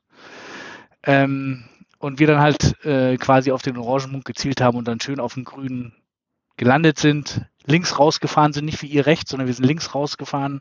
Okay. Und wir hatten auch fast die erste Parkposition. Also wir haben nicht mal zehn Minuten Hopszeit unten gesammelt. Ah, also okay. da hat sich mein, auch mein Geldbeutel gut gefreut beim, beim ja, Umrollen. Sehr schön, sehr schön, sehr schön. Und Phil, wie seid ihr hier reingekommen? Ja, also ich glaube, der, der Anfang, ähm, das hatte, hatte Martin und auch Andreas ja gerade schon gesagt, wir hatten sehr viel Glück mit der Lücke. Ähm, es war für mich das erste Mal so ein bisschen, also auch was, was ihr schon hattet mit dem, äh, dadurch, dass die ja nur in ihr, in ihr Fernglas reingeschaut haben und mal so ein bisschen geschätzt haben, was du halt, was du halt bist. Und äh, uns haben sie halt eine Beach Baron genannt. Das ist etwas größer als eine Duchess. Und äh, da Deutlich, reagierst du deutliches nicht so, würde ich mal sagen. Oder? Ja, okay, ja. stimmt. Ja. Äh, so, und da reagierst du dann erstmal gar nicht so richtig drauf. Und dann ähm, hatte ich ja glücklicherweise ähm, ähm, Tilo noch, noch, noch neben mir sitzen, äh, ebenfalls Pilot und äh, ähm, eigentlich ja auch zu der DR40-Crew zugehörig. Und wir hatten es ja immer so ein bisschen getauscht, was ich da was am Anfang schon gesagt hat, naja, da sind wir rein und wir hatten dann auch über Fisk, ähm, konnten wir, wurden wieder noch gefragt, ob wir denn lieber auf die, auf die 3.6 oder auf die 2.7 gehen. Und ähm, ich hatte ja, ich glaube, ähm, das hattest du, Martin, ja schon mal gesagt, die 2.7 ist eigentlich das Bessere oder das, das Anspruchsvollere, wenn man so sagen mag. Ähm, und äh, dann haben wir uns für die, das war auch das erste Mal, das oder das erste und einzige Mal überhaupt, dass wir, dass wir, was, also in, in unserem Flieger überhaupt irgendwas äh, zurückgesagt haben, mit denen gefunkt haben. Äh, ja, sind dann weiter. Also für uns war das mit den 90 Knoten und äh, den 1800 Fuß mit ausgefallenem Fahrwerk äh, kein Problem. Wir mussten auch glücklicherweise nicht unter unsere Geschwindigkeit geben. Also auch wir haben die Blue Line äh, durch die Zwei-Mod, wo man sagt, okay, also ja, unter die Geschwindigkeit sollte man Single Engine dann, dann nicht mehr gehen. Äh, ja, die, der Einflug als solches blieb dann noch relativ unspektakulär. Es wurde dann wieder spektakulär, äh, als wir unser, ähm, ja, als wir dann, ein, wir waren quasi im Gegenanflug, die Bahn war rechts neben uns, äh, um dann ins, in, ins Base abzu, abzubiegen, äh, wo er dann nochmal sagte, Mensch hier, äh, äh, aiming orange dot, land on, on green dot. Ähm, konnten wir alles visuell wunderbar von oben identifizieren, nur als wir im, im Base waren, da guckte ich dann mal links raus und da war im Endanflug schon deutlich sichtbar äh, ein etwas größerer Business Jet. Und äh, ja, Nachdem also drei Flugzeuge gleichzeitig inklusive uns auf derselben Bahn eine, eine Landing Clearance bekommen hatten, dann ist das schon mal erstmal so ein komisches Gefühl. Das ist ja so im Vergleich zu Deutschland. Also, dass man da als Number Four irgendwie eine, eine Landing Clearance bekommt, ist ja schon ein bisschen unüblich, wenn man es mal ja, so sagen. Ja. und äh, gut, wir sind dann, wir sind dann runter und äh, haben das irgendwie auch relativ gut gemeistert. Und wir waren noch nicht mal, wir waren gerade mal von der Centerline weg da ist einfach der, der Jet neben uns schon, schon vorbeigerauscht und gelandet. Auf der Bahn, oder was? Oder? Auf der Bahn. Ja. Auf der Bahn. Wir waren auf der Bahn und der Jet ist gelandet. Okay. Und äh, das war irgendwie, wo man mal so sich einmal kurz anguckt und sagt, okay, weiter am Text, wo ist unser Marshall? Wir hatten, sind dann auch gleich ins Gras gegangen. Wir mussten halt mit dem Gras super vorsichtig sein, denn äh, wir sind ja ähm, sind ja kein Highwing-Flieger gewesen, sondern wir hatten ja unsere Triebwerke ähm, ja, ich will mal sagen, fast auf Bodenhöhe. Also mehr als 20 Zentimeter, 15 Zentimeter Platz ist halt zwischen den Props und dem, und dem Erdboden nicht. Und wenn du da halt mal so durchs Gras gehst, äh, musst du halt schon so ein bisschen vorsichtig sein, dass du halt nicht mit dem Prop irgendwie unten ankommst. Äh, von daher mussten wir sehr, sehr langsam rollen und die wollten natürlich auch zusehen, dass sie halt die Flieger da entsprechend wegkriegen und entsprechend zur Parkposition. Ähm, und äh, aber auch, wie, äh, wie Andreas gerade schon sagte, glücklicherweise wurde an dem Platz unsere Hopszeit ebenfalls äh, geschont. Und äh, wir waren relativ schnell in der Parkposition. Also lass es irgendwie drei Minuten gedauert haben. Aber da waren wir unten und äh, ja, wir haben es geschafft. Also, also nochmal, ich, ich stelle mir das Bild nochmal vor. Also ihr seid da gelandet, ihr seid äh, äh, rechts raus, ne? Auch, oder? Oder links? Links raus, wir, wir sind, links, links raus. Wir sind links raus. Wie Andreas auch links, ja. Martin war der Einzige, der rechts ja, raus ist. Genau. Und ähm, das heißt, ihr wart schon auf der linken Seite der, der Runway und rollte da zum Gras hin und neben uns rauschte, äh, neben euch rauschte dann auf der rechten Runway-Seite praktisch der Business rollte dann vorbei, oder? Richtig, genau. Eine Gulfstream war das, glaube ich. Ach, Okay. Die ist ja schon relativ groß. Ja, und ich glaube, also ich kann mir nicht vorstellen, dass das so geplant ist von dem Fluglotsen, oder? oder dass sowas da so in der Enge. Ich, ich, ich meine, es, es war auch nicht so geplant. Also ja. ich hatte ja vorhin schon einmal kurz erzählt, ähm, als sie uns mit, als sie uns als Baron angesprochen hatten. Ja. Ich hatte das nicht im, im, im, im Gegenanflug nicht sofort registriert. Er musste es ich glaube, er hat es zwei oder sogar auch sogar ein drittes Mal gesagt, dass wir jetzt endlich eindrehen sollen. Ja. Und von daher, das ist wahrscheinlich der Grund, weshalb es etwas knapp geworden ist. Ja. Ähm, aber man muss ja auch sagen, es ist ja eine relativ breite Bahn. Lass es 45 Meter sein. Ähm, da kriegt man das schon hin. Es ist halt nur komisch. Ja, ja, und es ist, glaube ich, wie gesagt, auch nicht so geplant vom Fluglotsen, dass da, dass da zwei Flieger sich die äh, Runway links und rechts teilen. Also, also so zwei unterschiedliche Dinge. Also da, ähm, ja, hm, ja. Na gut, es ist ja nicht so, dass nie was passiert dort. Man, ab und zu passiert ja nämlich auch was. Ne? Darf man ja auch nicht vergessen. Ja. Ja, gut, und geil. So, so da war man in Oshkosh. Wir sind da noch lange gerollt zu unserem Parkplatz, aber wir hatten auch einen ziemlich schönen Parkplatz ne, bekommen, direkt neben der Runway. Uh, der Martin und ich mit unserem Flieger direkt neben den Klos auch, also weit genug weg, aber der kürzeste Weg dorthin sozusagen. Ne, ja, ist ja auch wichtig. Und ähm, ja, und ich würde sagen, dann fiel so der, dieser Druck dann irgendwie so ein bisschen ab. Dann haben wir erstmal unsere Zelte aufgebaut und dann, während wir die Zelte aufgebaut haben, ähm, sind ja, du, wie viele Flugzeuge hattest du gesehen, Martin, wollten da raus? Was war das? Also auf unserer Seite standen 41, hatte ich gezählt. Und auf der anderen Seite auch nochmal welche, oder? Äh, ja, also das, das, wir können ja gleich mal zwei Sekunden über, über den Abflug reden, aber ja. du siehst ja im Prinzip wirklich nur die Flugzeuge, die in der Reihe stehen. Das war auch alles, was auch alles ohne Funk passiert. Mhm. Und die Südlich der, also die, die nördliche Parkingbereich, wo wir gestanden haben, ist 40 North. Und äh, südlich der Bahn haben die im Prinzip wie eine Straße in zwei Richtungen. Das heißt also, die, der, der nördliche Taxiway führt nach Westen, das ist dann, äh, schon der, der äh, also der eine führt nach Westen, für die, die reinkommen und, und, und äh, parken wollen, und der andere ist im Prinzip derjenige, der dann nach Osten führt zur, zur Startbahn. Und naja, ich, Du teilst ja wahrscheinlich ein paar Fotos. Das Foto neben unserem Flieger mit den zwei DC-3, ja. die da für 20 Minuten geeilt haben. Ja, ja. Die hatten auch einen Hopsmeter. Begrüßung. Ja, ja, genau. Der hat auch einen Hopsmeter. Der hatten auch einen Hopsmeter, der da, der da lief sozusagen. Ja, ja, das war schon, war schon beeindruckend. Ich habe da echt gedacht, oh Gott, wenn wir raus, äh, raus wollen, nachher zwei Tage später, wie lange stehen wir denn da? Ne? Ähm, ich weiß nicht, wollen wir selber ganz kurz noch, weil jetzt sind wir ja in Oshkosh angekommen, ganz kurz über Oshkosh selber reden, so, oder wissen, was der eine, ähm, wie, wo, am besten da fand oder irgendwie sowas? Oder wollen wir uns gleich auf den Rückflug äh, stürzen oder irgendwie so? Ja, dann Andreas, du hast ja gerade Daumen hoch Erzähl doch mal, was war, was war bei Oshkosh bei dir am, am großartigsten oder irgendwie so? Was, was ich am besten in Oshkosh finde, ähm, fand, war ganz klar einfach äh, dabei sein ist alles. Ne?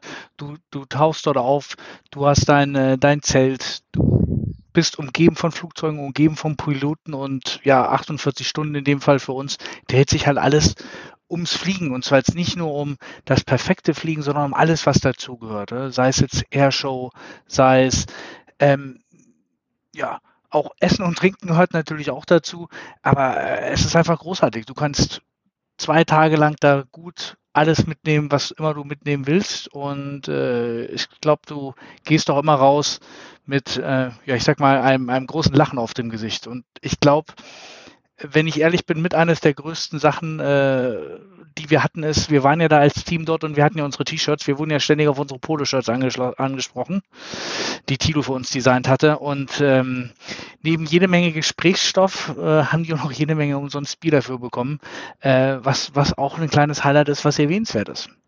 Ja, also, also diese T-Shirts waren großartig, ja, ne? muss ich sagen. Ihr habt doch da, ihr habt doch dem einen das Logo sozusagen überlassen, dass er das irgendwie mal sehen, ob der Typ damit in Großserie geht oder irgendwie sowas. Aber er hat euch ja den ganzen Abend denn dafür mit Bier versorgt, ne? War das nicht so? Ja, Tito hat gut verhandelt und gegen ja. jede Menge Freibier das, das äh, Shirt-Design verkauft. Wir sind uns aber relativ sicher, dass der es am nächsten Tag nicht mehr wusste. Ja. Also alles super. Wenn du dich an den Vertragsabschluss nicht erinnerst, ist alles top. Ja, ja okay, gut, alles klar, okay. Ja, äh, ja äh, Phil, was, äh, was war großartig? Ich glaube, für mich war einfach diese ganze Dimension war einfach groß. Also wenn man das mal wieder mal so diesen Vergleich zu Deutschland zieht, das haben wir ja hier irgendwie alles nicht. Und, ähm, und ich wäre mir auch gar nicht mal sicher, ob das hier alles so klappen würde. Ähm, ich fand einfach diese ganzen seltenen Flieger, die du dir ja anschauen kannst und vor allem auch, das hattet ihr auch in eurer in eurer letzten äh, Podcast-Folge, in der 68er Folge auch schon genannt, in Oshkosh gibt es halt keine Zäune. Die Leute, Martin, du hast es auch gesagt, die da, die da sind, die wollen da sein, die bewerben sich drauf, da zu sein. Ähm, allein schon ja auch die, die Tower-Lotsen, das sind halt die Besten in Amerika, die bewerben sich drauf, nur da irgendwie äh, da zu sein, das zu machen. Und ähm, alleine schon der Austausch, da sich zu unterhalten, sich da in so eine DC3 reinzubewegen, die übrigens ja auch äh, allesamt äh, oder ein Großteil davon ja auch, ich lasse es vor zwei Jahren ja mal in Deutschland oder nach Deutschland geflogen sind. Und das waren ja auch genau die, die ja auch in Tempelhof äh, da landen wollten. Ne? Also äh, Stichwort äh, Luftbrücke. Ja. Und äh, wenn du mit den Leuten, du sprichst da mit den Leuten, die auch richtig beteiligt sind, die fliegen das Ding, die kümmern sich darum. Und die Leute warten einfach nur drauf, dass sie dir Sachen über den Flieger erzählen können. Und du siehst da halt einfach Dinge, ähm, die, die erkennst du sonst nur aus dem, ja, ich will fast sagen, aus dem Bilderbuch, aus dem Geschichtsbuch. Und da ist es völlig normal, dass die Dinger da eben halt fliegen. Und ähm, das war für mich wahnsinnig beeindruckend, diese Offenheit. Völlig egal, wer das ist, du konntest dich da mit jedem unterhalten. Du musstest keine Berührungsängste haben. Ähm, das war äh, das war eine völlig, völlig andere und es war eine, to eine total tolle Welt. Ja, Genau. Und also was von meiner Seite auch noch, ähm, die Amerikaner sind ja normalerweise eher so bekannt dafür, wie sie alles improvisieren können, aber das war alles ist dort durchorganisiert bis zur letzten Schraube. Äh, klar, das Essen dort ist simpel und dafür aber auch teuer, aber es, es ist alles da, es funktioniert alles in jeder Stunde. Selbst das Netz war gut, zumindest wenn man dicht genug an den Sendemasten irgendwie ran waren oder irgendwie sowas. Und ähm, das war einfach fantastisch muss ich sagen. Also Respekt. Und für mich halt, ähm, da habe ich Martin so ein bisschen mitgeschliffen. Ich hoffe, er hat da nicht zu sehr seine Zeit irgendwie vergeudet gesehen. Äh, sind, bin ich ja zufällig in so eine Catalina irgendwie da reingekommen, dadurch, dass ich mich mit dem Piloten, wie gesagt hast, der steht da so und mit dem kommt ins Gespräch und er fragt, er willst du mitkommen? Und dann sind wir mit dem da irgendwie am nächsten Morgen nach äh, Appleton in so einer Catalina, in einem Wasserflugzeug geflogen. Und muss ich sagen, das war auch schon sehr, sehr beeindruckend. Hat ein bisschen länger gedauert, bis wir wieder zurückkamen, aber war, war sehr gut, muss ich sagen. Aber für dich ist alles alte Hut, ne, Martin? Ja, ja. Ja, ja. Ich überlege gerade, äh, ehrlich, ich glaube, was, was, äh, was gerade schon gesagt wurde. Du, erstmal die, die pure Anzahl an, an Showflugzeugen, die da rumsteht. Und äh, klar, es gibt immer so die Highlights, auf die, auf die jeder irgendwie guckt. Aber dann, dann spazierst du da durch und ich, ich bin die, die Flightline von den Jets äh, irgendwie entlang ge, gelaufen. Und äh, da haben sie gerade einmal rausgezogen. Und wenn wir die rausgezogen werden, dann wird so ein bisschen abgesperrt, dass wir also keiner da irgendwie in Fliegern gegen den Flieger läuft oder einen Flieger gegen den Kopf gezogen bekommt. Und ganz am Ende von, von, von dieser Jet äh, äh, Flightline steht eine Sea Fury. Nicht, kein Schild dran, kein gar nichts. Also auch wieder ein super seltenes Flugzeug, das der Besitzer offensichtlich hingeflogen hat und wahrscheinlich jetzt sich gerade mit irgendwem anderen äh, äh, unterhält und, und, und selber am gucken ist. Und da steht einfach so ein, ein Flugzeug, wo du sonst eventuell andere Länder für reist, um was irgendwo im Museum zu sehen. Und der stellt einfach ab. Eine Ölwanne drunter gestellt, damit es zu sehr tropft Und das sind einfach die, diese Raritäten, die darum stehen. Und, und wie wir schon von einer gesagt, gerade wenn der Besitzer in der Nähe ist, jeder erzählt da, jeder, du darfst überall rein. Gerade wenn du abends nach den Events, ja. also für, ähm, für, für die Leute, die mal hinreisen, es gibt abends immer äh, gut Essen und Trinken an so einem Zelt auch leicht außerhalb vom Gelände, weil auf dem Gelände selber kein Alkohol ausgeschenkt werden darf. Und wenn man dann von da aus zurück zum Flieger äh, äh läuft, und dann nochmal über die eigentlich im Prinzip leere Messe. Das ist wie so, wenn man von einer Messe mal war und die Messe eigentlich zu ist und die, die ganzen Besucher weg sind und man, man geht nochmal her und du gehst über diese, über die Boeing Plaza, wo dann die, die Super Galaxy steht und die F-15 und die, was du da noch alles auch. Du bist ganz alleine da und, und klar, die F-15, die hatte da mal einen Zaun, nicht einen Zaun, aber so ein Absperrbändchen. Aber die Super Galaxy steht da einfach und du kannst sie in aller Ruhe bis auf die letzte äh, Schraube dir quasi angucken und ja, kannst einfach in deinem, in deinem Luftfahrt, deiner Luftfahrtblase einfach mal aufgehen, muss man so auszudrücken. Kann, Und das ist schon, glaube ich, einfach einmalig. Kann man eigentlich ähm, als, äh, wenn man jetzt außerhalb, wenn man so ein Tagesticket oder so mehr Tagesticket sich gekauft hat und äh, man übernachtet halt nicht am Zelt in seinem Flugzeug, kann man da auch irgendwann jederzeit wieder rauf aufs Gelände oder wird man, kommt man irgendwann nicht mehr rauf? Du also in der Theorie wirst du zu einer gewissen Zeit einfach vom Gelände gescheucht. Ah. Also wenn die letzte Veranstaltung, die letzte offizielle Veranstaltung, es gibt also, kann man kann es auf der Website nochmal nachlesen, es gibt, ich weiß nicht, hunderte, wenn nicht tausende von, von äh, Vorträgen und Vergleichbares und die letzten offiziellen Veranstaltungen enden normalerweise gegen neun Uhr und dann gehen da schon so ein paar Ordner her und scheuchen die, die das falsche Bändchen haben, also nur ein Tagesticket dann ja. vom Hof. Okay. Aber ich glaube zum Beispiel, wenn du ein Wochenticket kaufst, ist das die gleiche Farbe für die, die, die auch da campen. Ja. Ähm, kann man eigentlich auch campen, ohne Flugzeug da zu sein? Auf dem Gelände? Äh, auf dem Gelände selber, ja, jein. Also es ist ganz leicht außerhalb vom Gelände gibt es das Camp Scholler. Das ist das offizielle Campinggelände für Campingmobile, mobile Zelte und Vergleichbares. Äh, die gehören offiziell auch zur Show, sind aber, wenn man es ganz genau nimmt, nicht auf dem Flughafen. Ah, okay, gut, alles klar. Aber ja. du bist ja wahrscheinlich sogar durchge... Das ist gegenüber von dem besagten Zelt, wo es Bier gibt. Ah, okay. Ja, ja, ja, ja. Und da kann man ja, wenn man da ein Wochen, äh, eine Wochenticket hast, dann kannst du ja ganz einfach wieder raus mit dem Ticket. Also ich glaube nicht, dass es anders aussieht, oder? Also weiß ich nicht. Kann. Ja, nee, also deswegen, du siehst ja auch abends, wir sind ja, wieder, wenn du ja. dann wieder vom, vom Feiern wieder zurückkommst, dann siehst du ja, da sitzen zwei, drei Leute, die gucken ganz grob, ob du ein Bändchen hast oder nicht. Ja, okay. Und dann äh, ja, okay. darfst du auch das Gelände.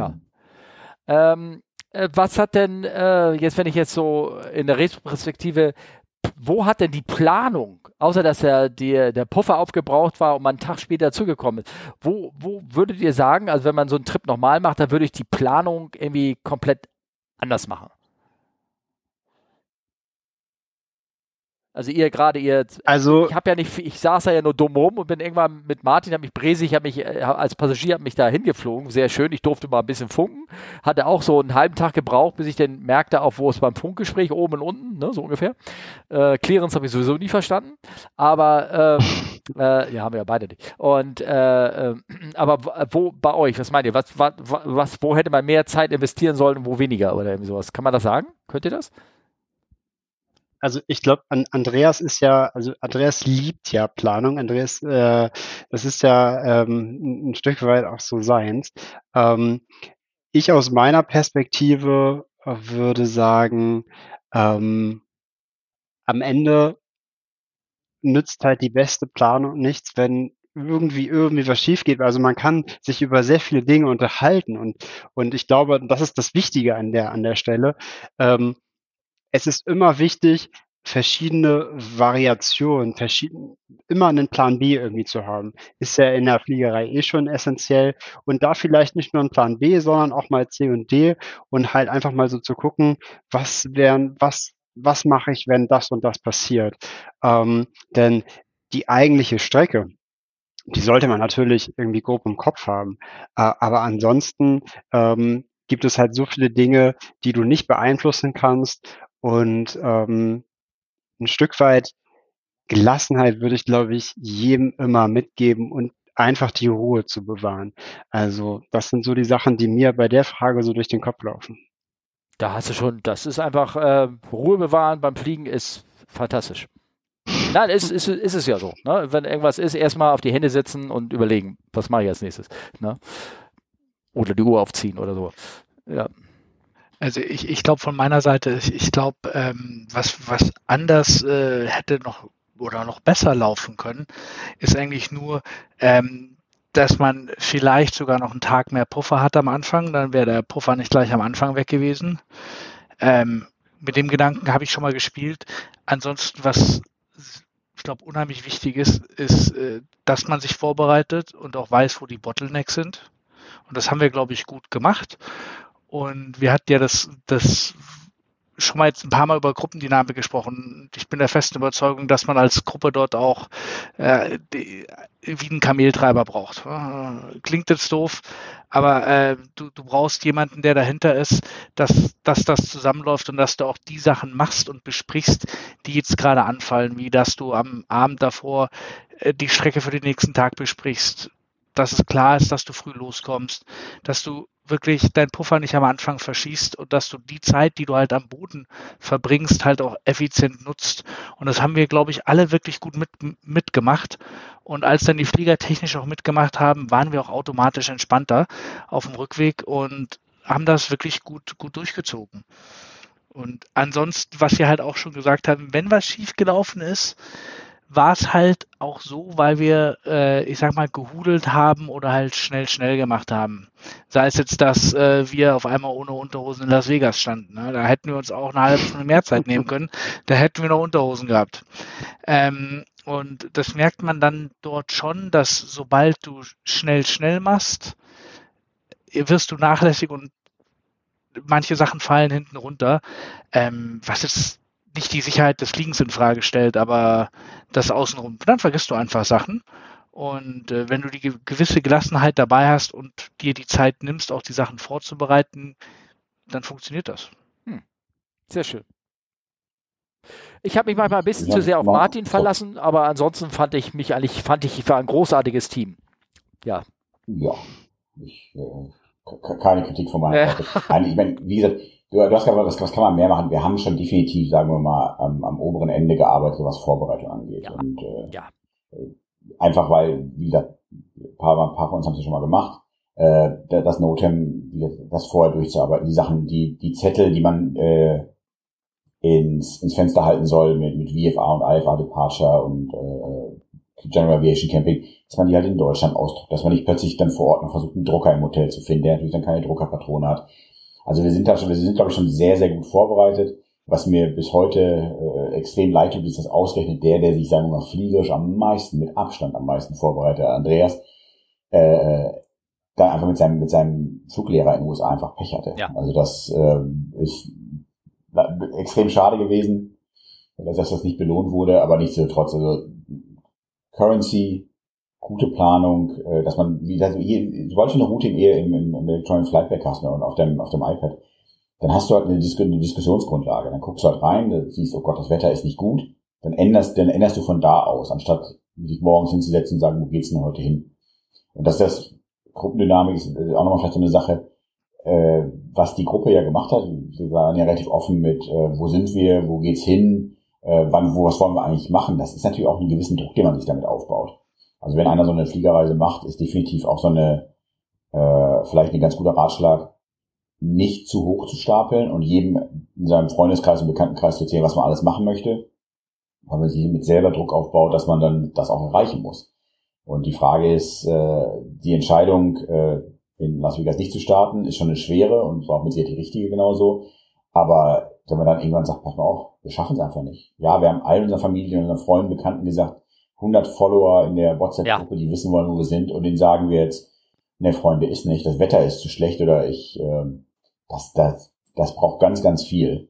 Und ähm, das, das, den Fehler nicht zu machen, das ist, glaube ich, mit einer eine ganz wichtige, ganz wichtiger Teil der Vorbereitung, dass man nicht die Erwartung für alle und für sich selber zu hoch steckt.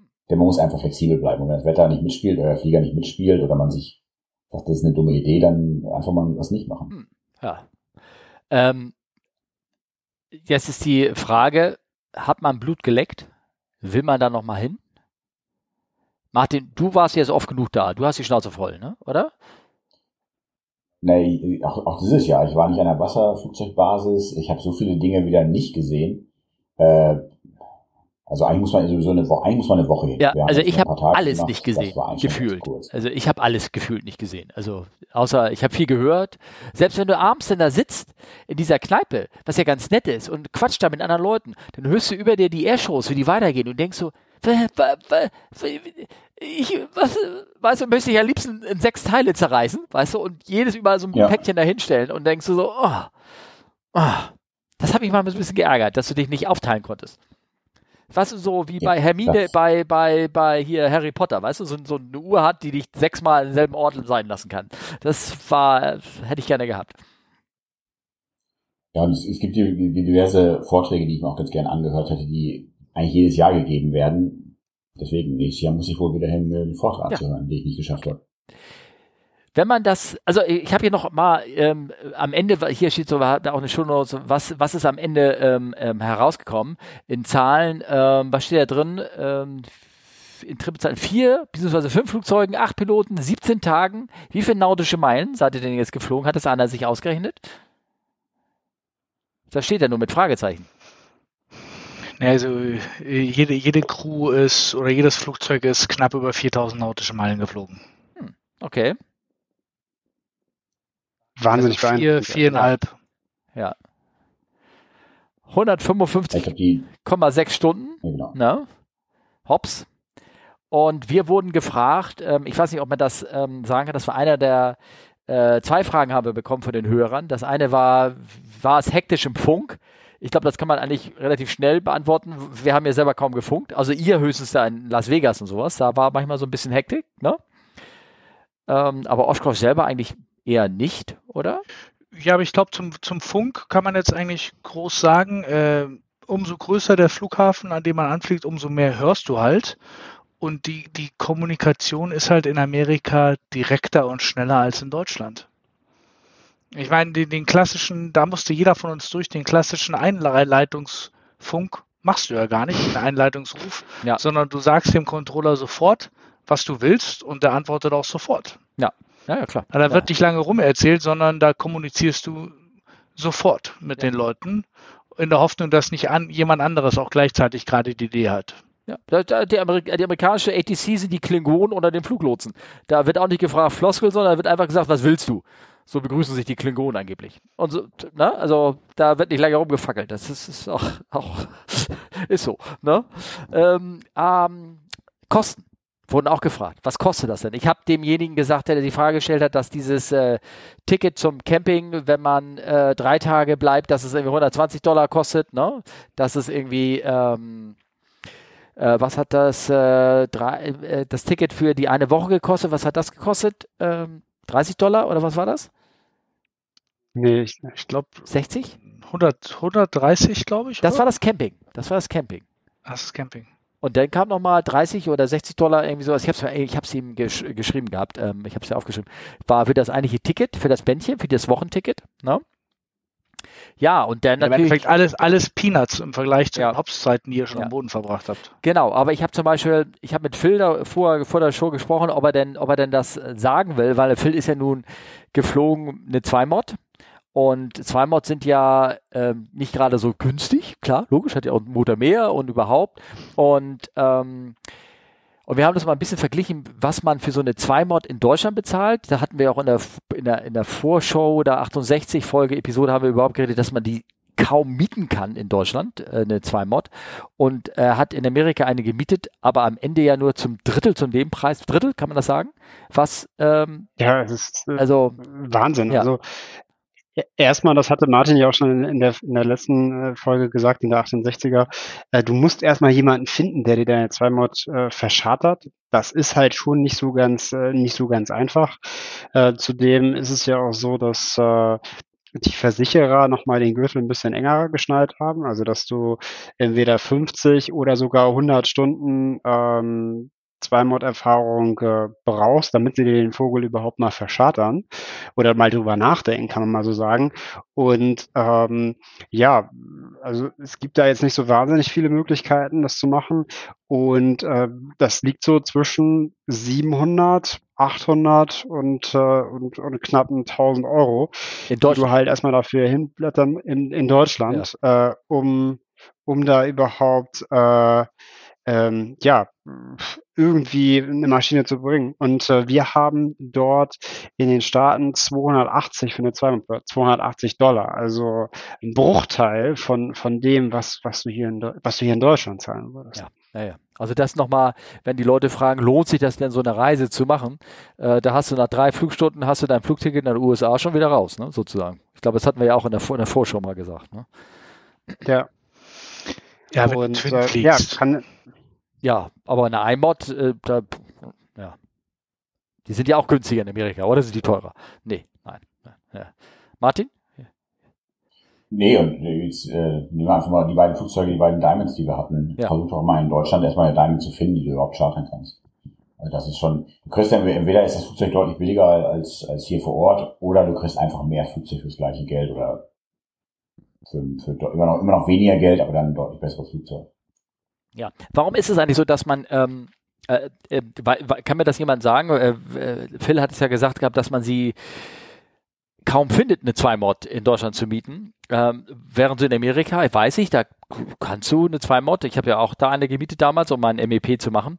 Ähm, äh, warum ist es so? Warum ist es in Deutschland so teuer oder so selten? Oder sind die Versicherungsbedingungen hier so teuer? Oder also ich glaube, ähm, so, so ein Stück weit muss man noch mal so den Vergleich ziehen, dass in den USA beziehungsweise in Amerika hat halt einfach General Aviation einen ganz anderen Stellenwert. Da ist das irgendwie schon, wird das schon mal ganz anders, äh, ganz anders wahrgenommen. Da, da fliegt viel mehr, auch in der privaten Fliegerei fliegt halt einfach viel mehr und äh, man muss sich da nichts vormachen. Äh, die Unterhaltungskosten für, für eine Zweimod sind halt auch entsprechend, sind halt auch entsprechend hoch. Und ähm, aber da wird sicherlich Martin noch mehr zu erzählen können, ähm, als ich jetzt mal so angerissen habe. Äh, aber das war erst erst erstmal so meine Perspektive dazu.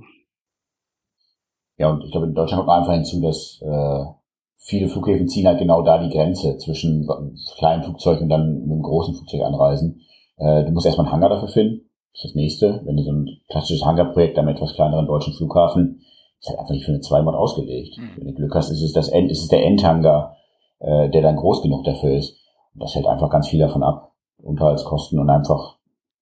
Und das ist ja auch das, wo ich glaube auch mal Andreas und Phil ein bisschen drüber reden können. Äh, wir haben jetzt über den Rückweg gar nicht gesprochen, aber die, die ähm, Amenities, also die, die ähm, Sachen, die du am Flughafen geboten bekommst von, von Courtesy Car, also ein Auto, das dir als Flight Crew leihen kannst für eine Stunde dafür zwei, um die Stadt zu fahren, was zu essen oder sonst was zu machen oder zum Hotel zu kommen.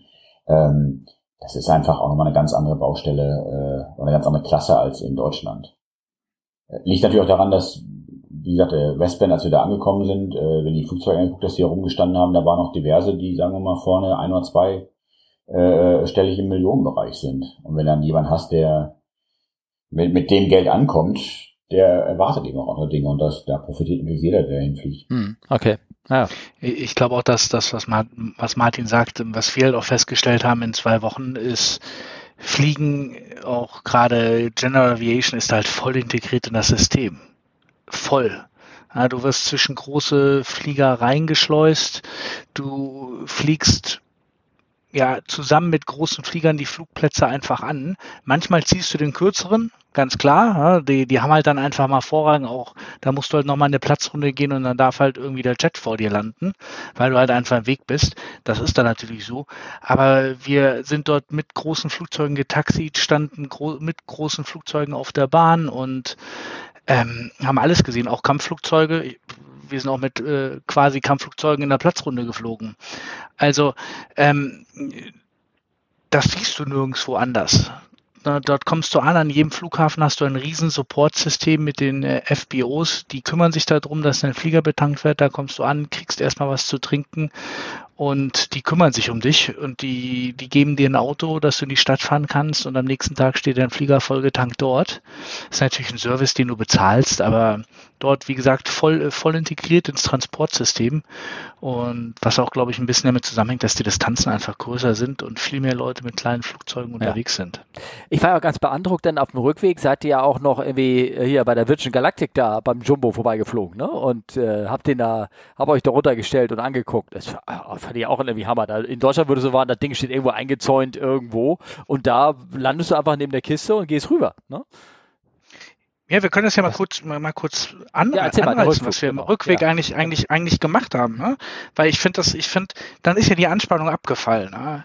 Das Höhepunkt war erreicht, der Höhepunkt war erreicht mit mit Oshkosh und wir haben uns dann waren uns dann gleich einig, ja, wir haben halt unseren Puffer verloren und haben halt gesagt, wir fliegen nicht Sonntag zurück wie ursprünglich geplant, sondern wir fliegen schon am, am Samstag los und holen uns einen Tag Puffer zurück und haben halt gleich Strecke gemacht bis zu den Rockies und haben dann wirklich so Highlights mitgenommen wie äh, Yellowstone, wir waren in Mojave, wir sind über die San Francisco Bay Area geflogen, wir sind äh, haben quasi Midfield Crossing in, in, Las, in Los Angeles gemacht. Wir haben unheimlich viel gesehen auf dem Rückweg, haben das als Team zusammen gemacht und hatten halt auch einfach, ich glaube, Phil, lass mich lügen, aber ich denke mal gefühlt die doppelte Zeit für den Rückweg, oder? Definitiv. Also kann ich, also wir hatten die doppelte Zeit, wir hatten vor allem auch noch wieder eine ganz andere Gelassenheit. Ne? Also das war Wahnsinn. Ja, ja, die Fotos da, wie ihr zurückgeflogen seid und so, das hat mich auch beeindruckt. Das war, war, das war wieder diese klassische Fliegerreise USA, die man macht, ne? wo man einfach nur äh, fliegt des Fliegens willen und äh, rüberfliegen kann, wo, wo in Deutschland äh, dich keiner rüberfliegen lassen würde, ne, sozusagen. Ja. ja. Was, was mich auch noch mal ganz kurz äh, zu Oshkosh bringt, äh, wo wir das vorhin sagten mit keinen Zäunen. Als wir da selbst, ähm, äh, ja, ich sag mal, zu, zu später Stunde äh, da durch die, durch die Flugzeuge, uns selbst durch die Flugzeuge da jongliert haben, äh, da stand halt auch mal eine F-35. Also das ist so der modernste Kampfjet, den es halt irgendwie gibt. Und äh, auch die, die Amerikaner an der Stelle, die waren natürlich in gewisser Weise äh, bewacht, aber jetzt auch nicht so, dass da ein direkter Scheinwerfer drauf war es war einfach eine Gelassenheit. Das ist so ein bisschen so das Wort des Abends bei mir. Ähm, aber das zog sich eben so durch. Du konntest da dran vorbeilaufen, ähm, theoretisch auch anfassen. Äh, es hätte einfach niemand gemosert. Und äh, noch eine kleine Ergänzung zu den Kosten, was ja auch noch ein bisschen anders ist als in Deutschland. Du zahlst halt eben keine Landegebühren. Ja. Also selbst auf einem Platz wie Vegas äh, zahlst du halt nichts. Wenn man das mal so mit, äh, in Deutschland vergleicht, vielleicht mal mit Frankfurt, wenn sie sich überhaupt da runterlassen, äh, das würde, und wenn dann doch, dann äh, bist du da fast bei 1000 Euro, 1200 Euro, 1300 Euro Landegebühren, die du da erstmal blechen musst, äh, bevor du wieder startest. Und da hast du noch keinen Sprit bekommen und glaub mal nicht, äh, dass sich da jemand hinstellt und äh, ganz lieb und nett sagt, ich würde dir gerne deinen Flieger betanken und äh, du kriegst bei mir noch günstigen Sprit. Hm. Ja, aber ich glaube, so viel ist es nicht für Frankfurt, wenn er klein. Also wenn du mal sagst, klein der Land ist, aber es ist schon erheblich, ähm, auf jeden Fall. Ne? Ähm, ja, schon, ähm, ja, ja, gut. Also mit anderen Worten, äh, wann kommt ihr wieder? Tja. Ja. Wenn es wieder Oshkos gibt, ne, sozusagen. Äh, also man will auf jeden Fall nochmal hin. Also ich möchte irgendwie auch nochmal hin, definitiv. Ne? Ähm, macht ihr irgendwann einen anderen Fliegerurlaub? Ja, irgendwann. achso, ja, irgendwann mal, ne? Irgendwann mal, also ich, vielleicht um das zu sagen, ich meine, Oshkosh war schon, war schon ein riesen Highlight, aber ich, ich glaube auch alleine der Weg nach Oshkosh und der Weg zurück ist gigantisch. Hm. Es ist, äh, man ja. kann es nicht anders sagen. Und Oshkosh ist so, dass die Kirsche äh, auf der Torte sozusagen. Äh, das ganze außenrum gehört einfach mit dazu. Genau. Okay. Nur noch Oshkosh, fast langweilig wahrscheinlich. Ja. ja. Ähm, jetzt ist Martin gerade weggegangen, ganz kurz. Sag mal, könnte man eigentlich, äh, er hat gesagt, diese Plus One Flyers, die bieten, boten sich halt an, wegen der eine Stunde Minimumabnahme am, am Tag. Äh, wo, wo veranlasst, ich weiß, es, Plus One Flyer gibt es auch in Florida, ne? Äh, Martin, wo gibt es denn noch ähm, äh, Plus One Flyers überall? Wo könntest du die Reise machen? Ich meine, San Diego ist ja praktisch, war ja sozusagen fast maximal weit entfernt. Ähm, Florida ja. gibt es, gibt es noch, äh, ich sag mal, Texas nee, oder so? Plus One, Plus, Plus One Flyers ist, ist, ist nur in San Diego. Die haben ah. vier Plätze direkt um San Diego herum. Ah, okay. Ein, wie gesagt, also erstmal äh, noch ganz kurz eben ein kurzes Loblied auf Plus One Flyers. Es ist ja, es ist ja nicht nur äh, diese eine Stunde, es ist auch die Tatsache, dass die 100 Flugzeuge haben. Das heißt, wenn du einfach mal vier mitnimmst, ist der Impact nicht ganz so groß, als wenn du es bei einer Flugschule machst, die nur vier Flugzeuge hat. Mhm. Ähm, du hast die, die, man die Bandbreite, die, die die Jungs mitgenommen haben. Der 40 mit Glascockpit, eine konventionelle 182 und eine, eine, eine Duchess. Ähm, such doch mal eine Flugschule, die diese, diese Bandbreite hat. Ja, ja, ja. Das, das sind einfach die, die Vorteile da unten. Und ähm, mit all den Problemen, die am Anfang da waren, die, die, äh, die Hingabe und die, die ähm, diese Aufmerksamkeit von dem Club, um, da, um die Jungs auf den Weg zu schicken, die auch sagen, wir wissen, was ihr machen wollt, ihr wollt nach Oshkosh, natürlich helfen wir euch auf jeden, die haben ja alles mögliche, also die, wie, viele, wie viele Telefonate mit, mit Plus One Flyers geführt wurden, um das irgendwie, die Probleme da zu lösen, das kriegst du halt eigentlich nirgendwo anders. Das waren so die Argumente für, für Plus One Flyers. Es ist einfach ein unglaublich professioneller, sehr offener, super transparenter Club.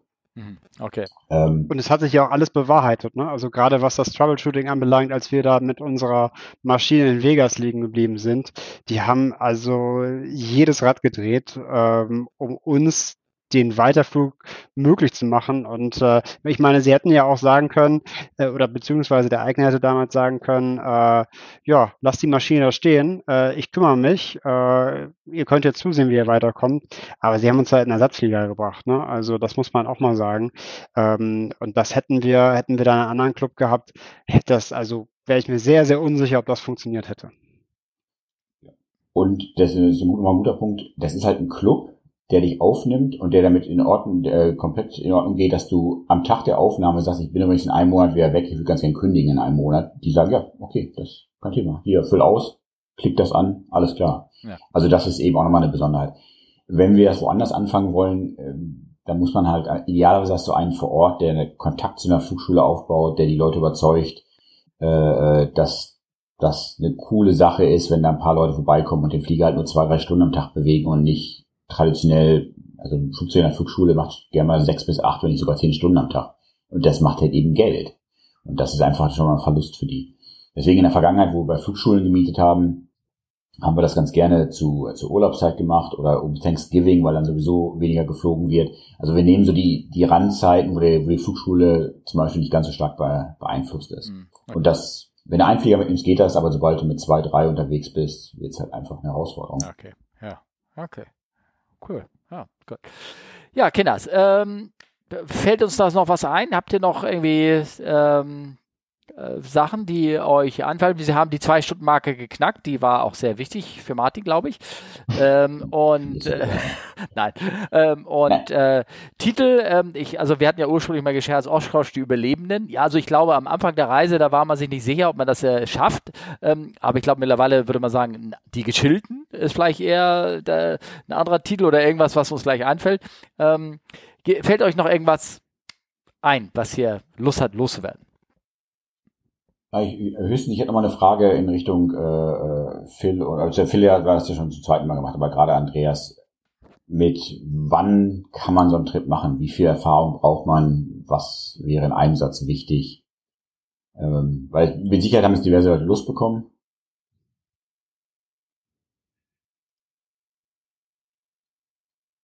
Ähm, er redet, aber wir hören ihn nicht. Ja, da, ah. da wollte ich mich muten, damit ich nicht so nerve. Ähm, ja, dann mach nee, um, um das, um das kurz, kurz zu, zu sagen, ich glaube, man braucht nicht mehr als 100 Stunden Flugerfahrung, aber es muss jeder sein Limit kennen und sich dementsprechend vorzubereiten. Das heißt, wenn du den Flieger nicht kennst, wenn du weniger Erfahrung hast, musst du dich einfach intensiver und länger darauf vorbereiten und äh, halt auch eventuell nicht versuchen, mit einem Unerfahrenen zusammenzufliegen, sondern man muss das bei den Crews bedenken, aber man kann das mit sehr wenig Flugerfahrung machen, wenn man sich da gewissenhaft und ordentlich darauf vorbereitet. Na, und diese 100 Stunden würde ich auch sagen, die hast du nicht äh, innerhalb von 30 Jahren gesammelt, sondern du hast äh, kurz vorher schon einige Stunden, also bis frisch, bis current sozusagen in deine fliegerischen Ja, also ich glaube, ja ja. Fliegerisch musst du im Saft stehen, mhm. dass wenigstens dass, ich sag mal, das Fliegen nicht die große Herausforderung ist. Wenn wir vom Flugzeug beherrschen absehen, aber äh, Fliegen, Fliegen sollte klappen und jeder, der einen Schein frisch hat und danach ein bisschen aktiv war, steht ja eigentlich auch im, ich sag mal, im Saft und, und kann das sehr, sehr gut mastern. Weil die Herausforderungen liegen nicht im Fliegerischen, die liegen in allem anderen außenrum. Mir ist, mir ist eine Sache ist mir tatsächlich äh, nochmal wichtig. Äh, Andreas, du hast es auch gerade gesagt zum Thema äh, zum Thema Limits. Ähm, ich glaube, man man wächst ja auch so mit dem Trip und man passt ständig seine Limits an mit seiner wachsenden Flugerfahrung. Und ähm, ich finde einen, einen Satz dazu auch nochmal besonders wichtig. Ändere deine Limits beziehungsweise passe deine Limits gerne an, aber nicht in der Situation, wo du dir ein Limit gesetzt hast und wo du überlegst, ich könnte jetzt mal über dieses Limit gehen. Tu es nicht. Setze dir dein Limit, aber überschätze es nicht, ändere es nicht in einer Situation. Ähm, das, äh, oder in der betreffenden Situation. Das finde ich nochmal ganz, ganz wichtig, nochmal zu sagen. Was? Das ist ja ein phänomenaler Schlusssatz. Herrlich, muss ich sagen. Ähm, ja, äh, ja, ich glaube, wir machen den, den Sack zu. Was meint ihr? Oder? Ähm, ja. Es war großartig. Ich möchte definitiv noch mal hin und äh, jetzt muss er erstmal wieder dafür sparen. Ähm, Kosten haben wir ja so grob gesagt. Äh, jeder hat jetzt gehört, was so eine 2-Mod kostet und äh, wenn ich sehe, dass 155 Stunden davon und ungefähr ein Drittel halt, äh, naja, oder also die, keine Ahnung, 20 Stunden oder was immer da, was Phil geflogen ist, dann kann sich jeder mal ungefähr ausrechnen, was das an, an Kosten äh, da ist. Aber es ist ja auch kein, kein Urlaub mit äh, äh, Rainbow Tours irgendwo hin, wo man hinten im Bus sitzt oder rein Air, sondern das ist äh, die super Private Air, die äh, besser geht's nicht sozusagen. Ja, Kinders, äh, soll ich, ähm, der, ihr seid ja alles ruhig geworden, dann, äh, äh wenn ihr jetzt, darf ich, oder habt ihr mehr, oder wollt ihr äh, euch in, in den Shownotes nachher hinterlassen, äh, wenn ihr irgendwie ansprechbar ist, weil Martin war ja schon ein paar Mal da und da wissen alle seine gigantisch besuchte Instagram-Seite, wo er ihn ansprechen kann. Hast du jetzt nicht mehr Follower bekommen? Wir haben nämlich mal gesprochen, dass in der letzten Sache hattest du irgendwie 15 Follower oder irgendwas und das eine davon war deine Mutter. Oder irgendwie so? Ja. ja. Ich, ich, bin, ich bin noch nicht dreistellig. Ich bin ja, okay. dreistellig. Gut. Aber wir arbeiten daran. Also da werden immer mehr, das werden jetzt auch immer, immer weiter mehr. Ähm, äh, Andreas, du wolltest letztes Mal deine E-Mail hier veröffentlichen, habe ich gesagt, das machen wir nicht. Ja, wir, wir, ne? das, die wir, wir hinterlegen schon was. Wir hinterlegen genau, was. Genau, ansonsten sollen sie mich irgendwie ansprechen. Aber und wolltest du nicht noch eine Geschichte hören von uns? Ihr habt ja so recht. Du hast es vergessen. Du hast ja, es genau, vergessen. genau. Die Geschichte Jeder zum hat eine Geschichte vorbereitet genau. und ja. du vergisst es. Ah, ich habe ja auch keine, also deswegen habe ich auch keine vorbereitet. Aber erzähl doch mal, ja, welche Geschichte hast du denn für mich? Ja, wir haben so viele Geschichten gerade erzählt, fliegerisch, deswegen dachte ich, äh, ja, aber du hast recht. Steht im Sendeplan nicht drin, deswegen. Mist. Steht, ja, aber dann, dann, das ist ja wichtig, dass ja. jeder, jeder bereitet sich wenigstens auf die Geschichte vor. Aber ich kann, ja. ich kann gerne meine Geschichte teilen und das passt ganz gut, weil wir über den Rückweg so wenig gesprochen haben. Mhm. Und ähm, äh, meine Geschichte ist wirklich in, in Yellowstone, weil für mich war die, die größte Erfahrung in diesem Trip, war wirklich die Tatsache einfach mal Höhe mitzuerleben und alles, was Höhe im Fliegen mit sich bringt. Das heißt mal in 12.500 Fuß zu fliegen ohne Sauerstoff ähm, über die Rockies und in Yellowstone, was an unserem Tag, also Yellowstone selber liegt 7000 Fuß ungefähr in der Höhe und wir hatten eine dichte Höhe von 9000 Fuß. Es war richtig warm. Äh, einfach mal hot and high auch in einem kleinen Flieger mal mitzu, mitzuerleben, weil wir haben gefühlt eineinhalb Kilometer Startstrecke gebraucht und wir konnten den Flieger mit Mühe gerade halten. Und wenn du dann durch Erdkrümmung abhebst, steigst du halt auch nur durch Erdkrümmung. Das alleine mal gesehen zu haben, darauf bereitet dich, kannst du dich gar nicht vorbereiten, sondern das musst du einfach mal erlebt haben. Äh, ja. Phil. Jetzt ist Phil dran mit seiner Geschichte. Ja, ich habe also tatsächlich, ich habe erst überlegt, ob ich eine Geschichte aus Deutschland erzähle, ob das, aber das hat ja. wieder sehr viel mit Wetter zu tun, allem und dran. Für mich, und das, das fiel mir vorhin dann noch ein, äh, worüber wir noch gar nicht so richtig gesprochen hatten. Wir mussten uns ja mit unserer kleinen, also wir haben übrigens unsere Duchess, haben wir Uschi genannt, weil Uschi einfach ein wunderschöner Name war für ja. dieses Flugzeug. Ja. Ähm, ist ja, wir hatten ja, und zwar in Amerika denkst du ja eigentlich immer, du hast Pisten 65 Meter breit, 45 Meter breit. Und äh, am Ende haben mich die Jungs äh, in, der, in der Flugplanung, fiel mir dann irgendwie, hatten uns ja immer dann am Abend immer vorbesprochen. Und äh, wir haben ja immer so ein bisschen so das beste Steak gejagt. Und das wollten wir natürlich auch in Harrison Ranch machen. Und Harrison Ranch liegt irgendwo mitten in der Wüste, da ist halt sonst nichts außer so eine Büffelfarm und äh, das beste Steak äh, gefühlt der Welt. So. Wo und da liegt du aber Harrison Ranch?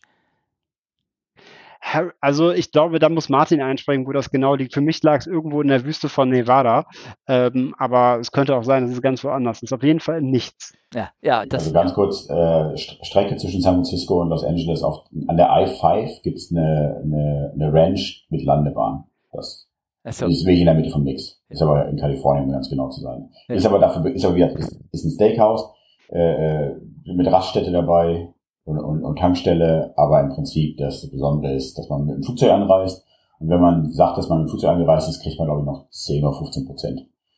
Genau, du kriegst noch 10 Prozent, 10 Prozent Rabatt. Naja, und diese Bahn, die war halt einfach nur sieben Meter breit und äh, Ushi ist halt einfach äh, 14 Meter breit.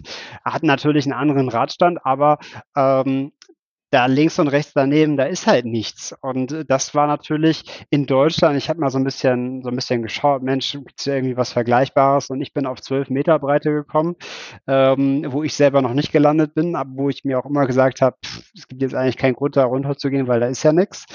Und da war ich so ein bisschen gezwungen, da zu landen. Das hat so ein bisschen was mit mir gemacht. Und ähm, da ähm, hatten wir uns dann an so ein paar Plätze auf dem Weg nach äh, San Francisco war das.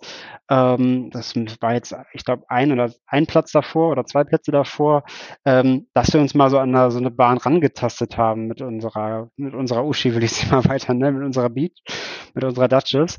Und ähm, da, das trifft dann wieder dieses Thema Go-Around. Und äh, wir sind dann einen Platz angeflogen, wo wir sagten, naja, der ist jetzt 12 Meter und du hast irgendwie äh, ja 900 Meter Piste, das reicht. Äh, Im Regelfall ist es so, aber wenn du im Approach und, und im Departure-Sektor irgendwie gefühlte, eine gefühlte 50 Meter Palme da stehen hast, ähm, dann ist das schon ein sehr komisches Gefühl erstmal beim Reinfliegen, wo du also viel später dann irgendwie runtergehst. Du hast da auch eine versetzte Piste gehabt. Und da waren wir schon aufgekommen, habe ich gesagt, ne, das ist nichts und sind durchgestartet. Und äh, ich glaube, Martin könnte was von seiner Eichhörnchen-Geschichte erzählen. Ähm, da war nicht mehr viel Luft und äh, das sind, war für mich auch nochmal so eine gewisse prägende Erfahrung. Ähm, dass es erstmal, wahrscheinlich wären wir da nie wieder rausgekommen mit der Kiste, ähm, aber auch so dieses Thema Go-Around. Wenn du dich unsicher fühlst, äh, dann tu es und entscheide dich bewusst dafür, als äh, dass du am Ende jemand anderen darüber entscheiden lassen musst, was denn da schiefgegangen ist. Ähm, aber das war für mich nochmal ähm, auch so was das Thema Limits und eigene Grenzen anbelangt. Ähm, auf jeden Fall eine Erfahrung. Also nochmal ganz kurz muss ich zusammenfassen. Harrison Ranch, also ich habe dieses Bild von diesem Drogen-Narkofliegern, die im Dschungel irgendwie aus so einer Schlammpiste landen. War das, war das eine richtige Piste-Piste mit, mit Asphalt oder war es so ein Sandstreifen oder irgendwas? Also es war das sowohl als auch. Also es gab eine befestigte, also es gab ein Stück weit ähm, äh, befestigte Piste, also richtigen Asphalt, also auch eine wunderschöne Bahn. Du kannst ja sogar auch nachts rausgehen, hast damit Leuchtung. Mhm. Ähm, Aber nur sieben Meter breit nur sieben Meter breit, genau. Und du hast natürlich Merk. rechts und links hast du noch so ein, so ein, so ein, so ein Safety Strip. Ne? Ja. Also da könntest du drauf abbiegen, dann würdest du aber die Beleuchtung mitnehmen. Mhm. Ähm, und das lässt es glücklicherweise von oben, wenn du da, also für den Kopf wirkt es breiter, von daher ist es dann gar nicht mehr so tragisch. Ähm, unsere, beziehungsweise meine Übungspiste, Andreas saß ja glücklicherweise auch mit äh, im Flieger drinne, als wir die andere Piste ausprobiert hatten.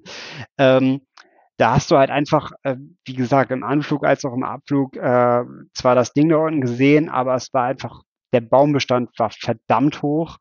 Äh, richtig, Andreas, oder was erzähle ich hier die ganze Zeit? Ja, du, hast, du hast absolut recht. Also die Übungspiste war viel schlimmer als die als Harris Ranch am Ende. Und, und, ja, das war einfach eine Erfahrung. Also, aber ich habe es nicht ganz verstanden. Ihr seid aber am Ende in Harrison gelandet. Oder nur durchgestartet? Wir sind gelandet. Es war, es war, es war halb so schlimm. Also die, ja. die eigentliche Piste, also äh, diese sieben Meter Piste und, und 800 Meter in Harrison Ranch da irgendwo in der Wüste, die war überhaupt nicht schlimm. Aber wenn du dir rein in der Flugvorbereitung dir die Werte anschaust und dir denkst, äh, sieben Meter, wann war ich noch auf einer sieben Meter Piste? Oh, noch nie, okay. Was waren es? Zwölf? Und wenn du dann die, die Übungspiste hast und dir denkst, da fühlst du dich erstmal gar nicht wohl, ähm, dann denkst du dir, okay, ich hatte zu Andreas, als wir in Harrison Ranch, also das war wie gesagt die Piste nach der Übungspiste und es hat alles geklappt, aber als wir da im Gegenanflug waren und die Piste da unten gesehen haben, es war ja relativ bumpy auch, also es war auch nicht, auch nicht Thermik in der Luft, ähm, da habe ich auch gesagt zu ihm, äh, ein Versuch machen wir. Ja. und wenn das nicht sitzt, dann starten wir durch und fliegen zum Alternate. Ähm, und am Ende, ja, alle Flieger sind runtergekommen. Wir hatten das, das Steak war lecker. Steak. Ja. Ja, äh, ja. Steak war lecker, wir hatten unsere 10 Prozent mhm. und ähm, das war, war großartig. Aber das ist irgendwie so eine kleine Geschichte, die mir ähm, mit diesen Pisten und äh, dass man sich auch immer mal den, den Abflugbereich anschauen sollte. Und gerade wenn, wenn man schon sieht, dass, ähm, dass entsprechend eine Piste einen versetzten Aussetzpunkt hat, dann sollte man sich schon mal so ein bisschen mehr damit beschäftigen, was denn da so drumherum ist. Ähm, das würde ich einfach nochmal so mitgeben wollen an der Stelle. Ja, wunderbar. Ja, das ist auch noch eine schöne Geschichte. Ja. Martin, hast du noch eine oder? ich habe schon so viele, ich habe schon so viele erzählt. Ich äh, Ansonsten eine ganz kurze, eine ganz kurze Oshkosh-Geschichte, äh, ja. wo ich äh, einige meiner Arbeitskollegen komplett verwirrt und enttäuscht habe, ist, in Oshkosh hast du nicht nur die Möglichkeit, ganz tolle Flugzeuge zu sehen, sondern du läufst auch ganz vielen ganz interessanten Persönlichkeiten über den Weg. Äh, erstmal natürlich alle, die so in diesem Airshow-Zirkus da unterwegs sind, wie Peggy Wagstaff und die ganzen anderen Kunstflugpiloten. Äh, du hast extrem viele wichtige Leute von, von Airlines und, und Flugzeugherstellern da. Und 2017 äh, es gibt am, am Donnerstagabend gibt's immer Gathering, das ist, wo die EAA äh, Geld einsammelt. Äh, das, das Teilnehmen am Dinner kostet schon extrem viel Geld ähm, und dann kannst du Sachen ersteigern, wie das ich, von gibt ein Auto immer zu ersteigern, gibt aber auch irgendwie eine, eine Werksführung bei Boeing vom Engineeringleiter für 40.000. Ist das Ding natürlich nicht wert, aber du tust ein gutes Werk und, und ja. spendest quasi das Geld. Ja. Und 2017 äh, äh, war ich dabei, und habe auch ein paar Leute getroffen, die auf der Bühne waren und bin hinterher gefragt worden, wer denn so mein, äh, wen ich denn da getroffen hätte und was, wer mich so richtig inspiriert hätte. Und leider, als ich wieder war, habe ich all meinen Flugzeugkollegen erzählt, auch fliegerischen Kollegen, Stan Lee, der Comic-Erfinder von Spider-Man, war da. Ach. Und ich habe gesagt, Stan Lee. Und alle gucken mich an so, was fliegt der denn? Kennen wir den? Und ich so, äh, Ah, okay, ich habe schon, ich hab schon verstanden. Aber ja, ja, okay. Ja, ja. Das, das, war eine, das war eine sehr, sehr äh, emotionale Begegnung für mich und ja. der, der, der, der Typ ist genauso cool, wie man sich immer vorstellt. Ja, aber der ist doch auch schon ein bisschen älter, oder nicht? Der ist leider danach, kurz danach verstorben. Ja, genau. Aber der hat, es gibt einen Comic, den er für die EAA gemacht hat. Der nicht ganz so prall ist, aber äh, deswegen war der da, weil er da vorgestellt wurde. Ja. Und wir all, alle meine damaligen Airbus-Kollegen so, oh, erzähl doch mal und ich Stanley und äh, habe, glaube ich, definitiv einige verloren an Freunden. Aber ja, ja. Aber andere gewonnen. Das äh, müsstest ja. du mal auf deinem Insta-Channel da vermachen. Du und Stanley. Ich meine, da, das ja. Foto kann ich einmal posten. Ja, siehste, Gelle, Gelle, genau. Ja, cool. So, ähm, da ihr jetzt Geschichten erzählt, da brauche ich ja keine mehr erzählen. Das ist immer so. Es gibt nur, eigentlich nur eine Geschichte, aber da ihr drei seid, gab es jetzt heute mal drei. Ähm, kann ich mich also da schön aus dieser Sache äh, in Verlegenheit rausstehlen. Ne? Ähm, seid ihr fit oder machen wir Schluss? Ja, ich denke, wir machen langsam zu. Ja, alles erzählt. Erstmal, man, es kommen tausend Fragen, wir können immer noch beantworten. Wenn wir irgendwas Falsches gesagt haben oder irgendwas, dann korrigieren wir das auch in den nächsten Folgen. Das habe ich ja immer schön gesagt. Wir haben immer so 50-50. Ähm, ich habe tierisch Lust nochmal auf Cross. Ich hoffe, wir haben uns alle vertragen. So ein bisschen im Podcast haben wir das gerade, glaube ich, einigermaßen. Ähm, äh, wir haben noch eine Länge Shownotes, wo wir noch ein paar Sachen mit reintun können, so Statistiken und Bilderchen, auch von Martin, die er da gemacht hat und irgendwann das tun wir dann nachher bei euch rein. Könnt ihr euch noch gerne in den langen Listen durchlesen und Bilderchen kommt da auch noch rein, beziehungsweise in den Kapitelmarken, ihr kennt das ja alles. Und ansonsten, wenn ihr Fragen habt, äh, ne, ich poste das nochmal äh, von Martin, seinen Kanal, äh, von Andreas, äh, wenn der geht über mich und Phil, wie kann wie erreicht werden? Was hattest du gesagt? Genau, ich habe äh, ich hab auch einen Kanal, also über Instagram, ja. äh, Skyventure schreibe ich dir nochmal, mhm. äh, weil das U und das V sind noch ein bisschen anders mhm. und da kann man mich natürlich auch erreichen. Ah, okay, gut, gut, dann äh, kommt das damit rein. Und ansonsten uns könnt ihr haben, ihr wisst es ja immer bei Twitter, at fragcfwu, Charlie Foxtrot, Whisky Uniform, beziehungsweise fragen at Art. Es gibt auch diesen Instagram-Kanal, der von mir allerdings ganz wenig gepflegt wird. Ähm, Olli kümmert sich ja nicht darum, der sollte sich endlich mal darum kümmern. Ähm, ich bedanke mich, dass ihr da wart, also ihr drei. Ich hoffe, die Setup-Schwierigkeiten haben wir am Ende gut überwunden. Wir haben auch zweimal angefangen, den Podcast vom, vom Start her. Ne, das werdet ihr gar nicht mitbekommen haben, hier in der Hörerei. Ich hoffe, ihr habt euch die Zeit genommen und zwischendurch die andere Folge gehört. Und die, die schlafen mir schon alle ein und können sich schon kaum halten. Ich sage jetzt endlich mal auf Wiedersehen. Danke, Martin. Danke. Ein Vergnügen. Andreas. Sehr danke. Gerne. Und danke, Phil. Das ging jetzt so um Uhrzeit. Dankeschön. Mein Bildschirm rum, deswegen. Und ich sage Wiedersehen, ciao, tschüss und wir sehen uns. Ciao, ciao.